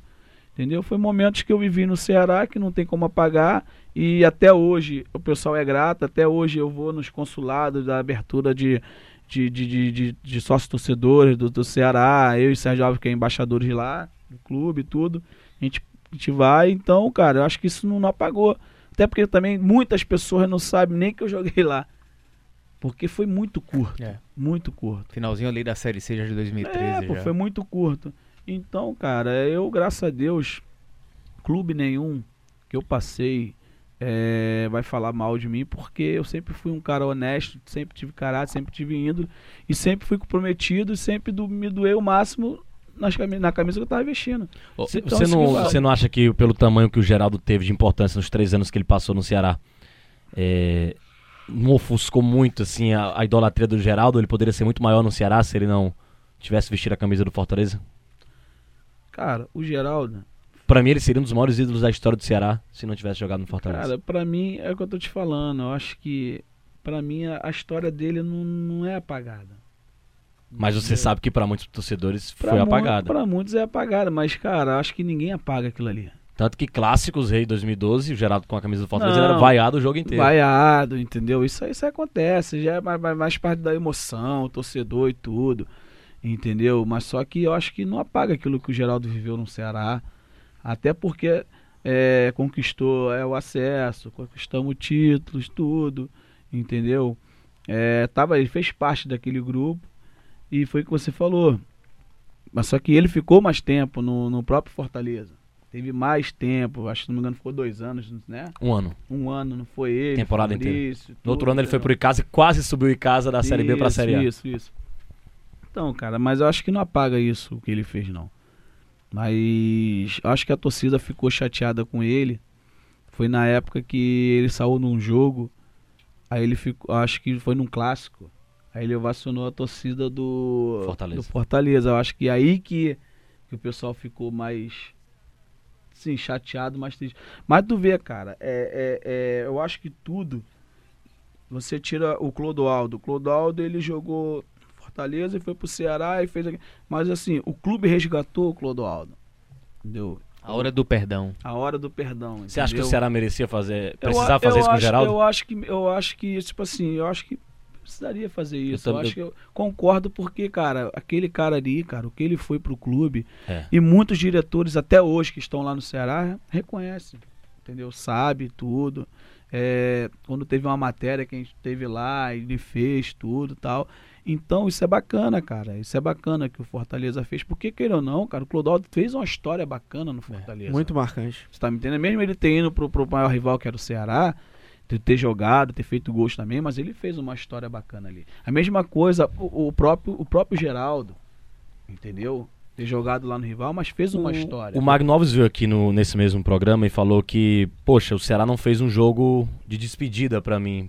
Pelo que eu significo pro clube, ele disse que não tava magoado, mas a gente sentia nas palavras dele que o Magno Alves estava magoado. Só, Hoje é- só, só, só em falar, só em mencionar, pode ter certeza que, que já vem com uma certa mágoa. o que ele queria Se não nem- tivesse mágoa, ele nem falava, nem tocava no Não era assunto. nem um jogo de despedida para o Magno Alves. O que o Magno Alves queria era. Ele não jogou aquela partida contra o ABC, a última que o Ceará já tinha subido e tal. Ele, pô, Castelão lotado, eu lá, me tira com 30 do segundo tempo, deixa a torcida me aplaudir. Pô, o cara gosta Mas disso, qual né? foi o ano? 2017. Ah, tá. E, assim, hoje a gente vê o Ricardinho, ídolo do Ceará. É, um, Quase não renova com o Ceará. um dos Ia maiores, sendo uma peça descartável pro Ceará. um dos maiores jogadores da história do Ceará. João. Marcos também acontecendo a mesma coisa com Sim, ele. João Marcos, você trabalhou com ele também. É, e, e aqui vai talvez até uma crítica é, para o Ceará, porque eu vejo que o Fortaleza trata melhor, um pouco melhor os ídolos do que o Ceará. É, falta ao Ceará, Boiadeiro, na tua visão, e, e ao próprio torcedor do eu sei que é difícil, o torcedor vai muito na emoção, mas respeitar um pouco mais os ídolos. Não sei se é duro também o que eu falei, mas é, é- é a percepção que eu tenho, que eu sinto isso. Pô, vai um Ricardinho, um cara campeão da Copa do Nordeste com um gol na final, um dos maiores ídolos da história do clube. Ferramenta da, da não queda do Ceará em 2015 Nossa, também. o que ele jogou em 2015 Gente. é absurdo. Então vamos por parte. Vou falar primeiro do Ricardinho. Você já falou do Geraldo aqui, né? Da tua visão É, também. do- só, só, só um detalhe. Infelizmente, a última resposta do Boiadeiro que eu tenho E que aqui- resposta, A hein? conversa é boa, viu? Tá, Porque aqui nós estamos ao lado de um cara importantíssimo na história do Ceará também. Isso. eu vou te falar então. Do Ricardinho. Eu vejo, cara, é, eu vou nos estádios, vejo jogos, tudo. Acompanho o Ceará sempre. Cara, é impressionante é, o que a torcida às vezes faz com o Ricardinho. Por quê? Cara, o cara joga bem o jogo. Entendeu? Nenhum treinador bota o cara no banco. Nenhum treinador bota o cara no banco. Será que o cara tá errado? O Ederson já disse que do time dele não sai. É, é igual o boiadeiro na direita. Não, Trouxeram 30 laterais, mas sempre tá o Não. boiadeiro lá. tu tá me entendendo? Tipo assim. ele sai, o time sente. Não, ele sai, o time, o time sente, tipo assim, o time perde um pouco o meio. Quando ele sai. Entendeu? Porque, cara, ele tem um bom passe. Entendeu? Finaliza bem. Entendeu? Tem uma liderança no grupo. Às vezes o torcedor, ele não, ele não, ele, ele não vai perceber isso, ele não vai reparar isso. Entendeu? Aí que eu falo, às vezes é muito na emoção. Às vezes, o, às vezes o torcedor, ele tá ali vendo o jogo, tá no estádio, mas tá com o radinho aqui, ó. O cara tá falando mal do, do, do, do, do Ricardinho, ele tá indo pelo radinho, mas ele tá vendo. Entendeu? Ele tá vendo o cara jogando. Então, cara, eu acho que eu dispenso comentários sobre o Ricardinho, porque é um cara do bem, é um cara que vive o Ceará, se doa pelo Ceará, conquistas teve pelo Ceará, tem história também no Ceará. Entendeu? E tem hora que eu não entendo, o torcedor, ah, tem que mandar embora, tem que... Que isso, gente? Não magoa não, cara, Badeiro. Tipo, o Ricardinho, cara, como é que ele não fica magoado com isso? Eu acho que, eu, eu, eu acho que magoa. Você lembra o gol Entendeu? que ele fez no, contra o Internacional ano passado, que todos os jogadores foram lá apontar pra ele? Claro Pô, que ele precisa claro que- disso. Claro que magoa, pô. Claro que magoa. Entendeu? E, e agora a relação à questão de você falou que, tipo, o clube, acho que deveria, é, tipo, valorizar mais os, os ídolos. É, no Ceará, eu acho, eu acho que, assim, cara, eu acho que teria que sim valorizar mais, entendeu? Não que valorizar que eu falo é chegar lá, dar emprego, tá, não sei o que, não, cara. Acho que o cara tem que se capacitar, estudar, igual eu tô fazendo, me capacitando, estudando. Se lá na frente um dia aparecer alguma coisa lá, a gente vai lá, trabalha, na boa. Mas acho que tem que ter, por exemplo, esse, esse tempo todo que eu vivi no Ceará, cento e poucos jogos, se não me engano, foi 148 jogos, tudo. Entendeu? E tipo, acho que, acho que até o João Marco uma vez também falou, pô, ficamos esse tempo todo lá no Ceará, o Ceará não fez uma camisa daquela pra gente no quadro, entendeu? Eu não tive isso também, entendeu? Então, assim, são, uma coi- são pequenas coisas assim que pra, às vezes passa batido, mas pra gente que, que viveu no clube, naquela história ali, naquele, naquele, naquele recomeço ali do clube, então, cara, a gente, a gente sente um pouquinho isso, entendeu? É, porque eu já tive conversando com vários, vários atletas, entendeu? É, com o o próprio Mota, entendeu? O próprio, você citou aí, o próprio Magno Alves, tá me entendendo? Então, O Magno Alves fez pelo Ceará. não, cara. Então são pessoas que, que, que, que fez alguma coisa pelo clube, que marcou o clube, que fez história no clube. Tá- O Adilson, cara. Entendeu? Você evitou Poxa. Dois rebaixamentos do Ceará. O título de 2006, pô, Entendeu? o Tipo título assim, eu estadual, acho, né? eu acho que seria legal, entendeu? Tu, tipo assim, procurar saber onde está o Adilson, o que que tá fazendo, entendeu? A gente sabe o que, que o Adilson tá fazendo, entendeu? Poxa, mas assim, eu acho, foi o que você falou, o reconhecimento, assim, tá me entendendo? Às vezes, foi o que você falou, ah, mas às vezes o maior rival faz esse, esse reconhecimento. É, pô, Clodoaldo, Rinaldo, Lúcio, os caras, entendeu? Eu acho que isso é bacana. Às vezes não é nem você pegar o cara, é, botar lá dentro do clube pra trabalhar, que é reconhecimento. Não, às vezes é tipo assim, um evento, entendeu? Fazer um, entendeu? Ó, poxa, tá aqui, tá homena- homenageando aqui o Magno Alves, um Sérgio, um Sérgio Alves, um Mota, entendeu? Um, poxa, um Geraldo, Boiadeiro. um boiadeiro também, porque queira ou não, você fez uma história no clube. Isso é bacana, entendeu? Fábio Vidal desse. Fábio Vidal, entendeu? Então tem situações, igual agora é, eu fui para uns consulados, eu achei bacana, pô, me fizeram o convite, vamos lá, boiadeiro e tal. Isso é bacana, cara, entendeu? Pô, tu vai pro torcedor, tem um reconhecimento do torcedor, entendeu? Então eu acho que o clube, mas é, eu acho que ele já vem fazendo isso, mas não tanto, mas pouco. Igual, por exemplo, teve o último Vovô de Ouro, eles chamaram o, o Mota, chamaram o Sérgio Alves, entendeu? Eu acho que isso é legal, porque foram os caras que marcaram o clube.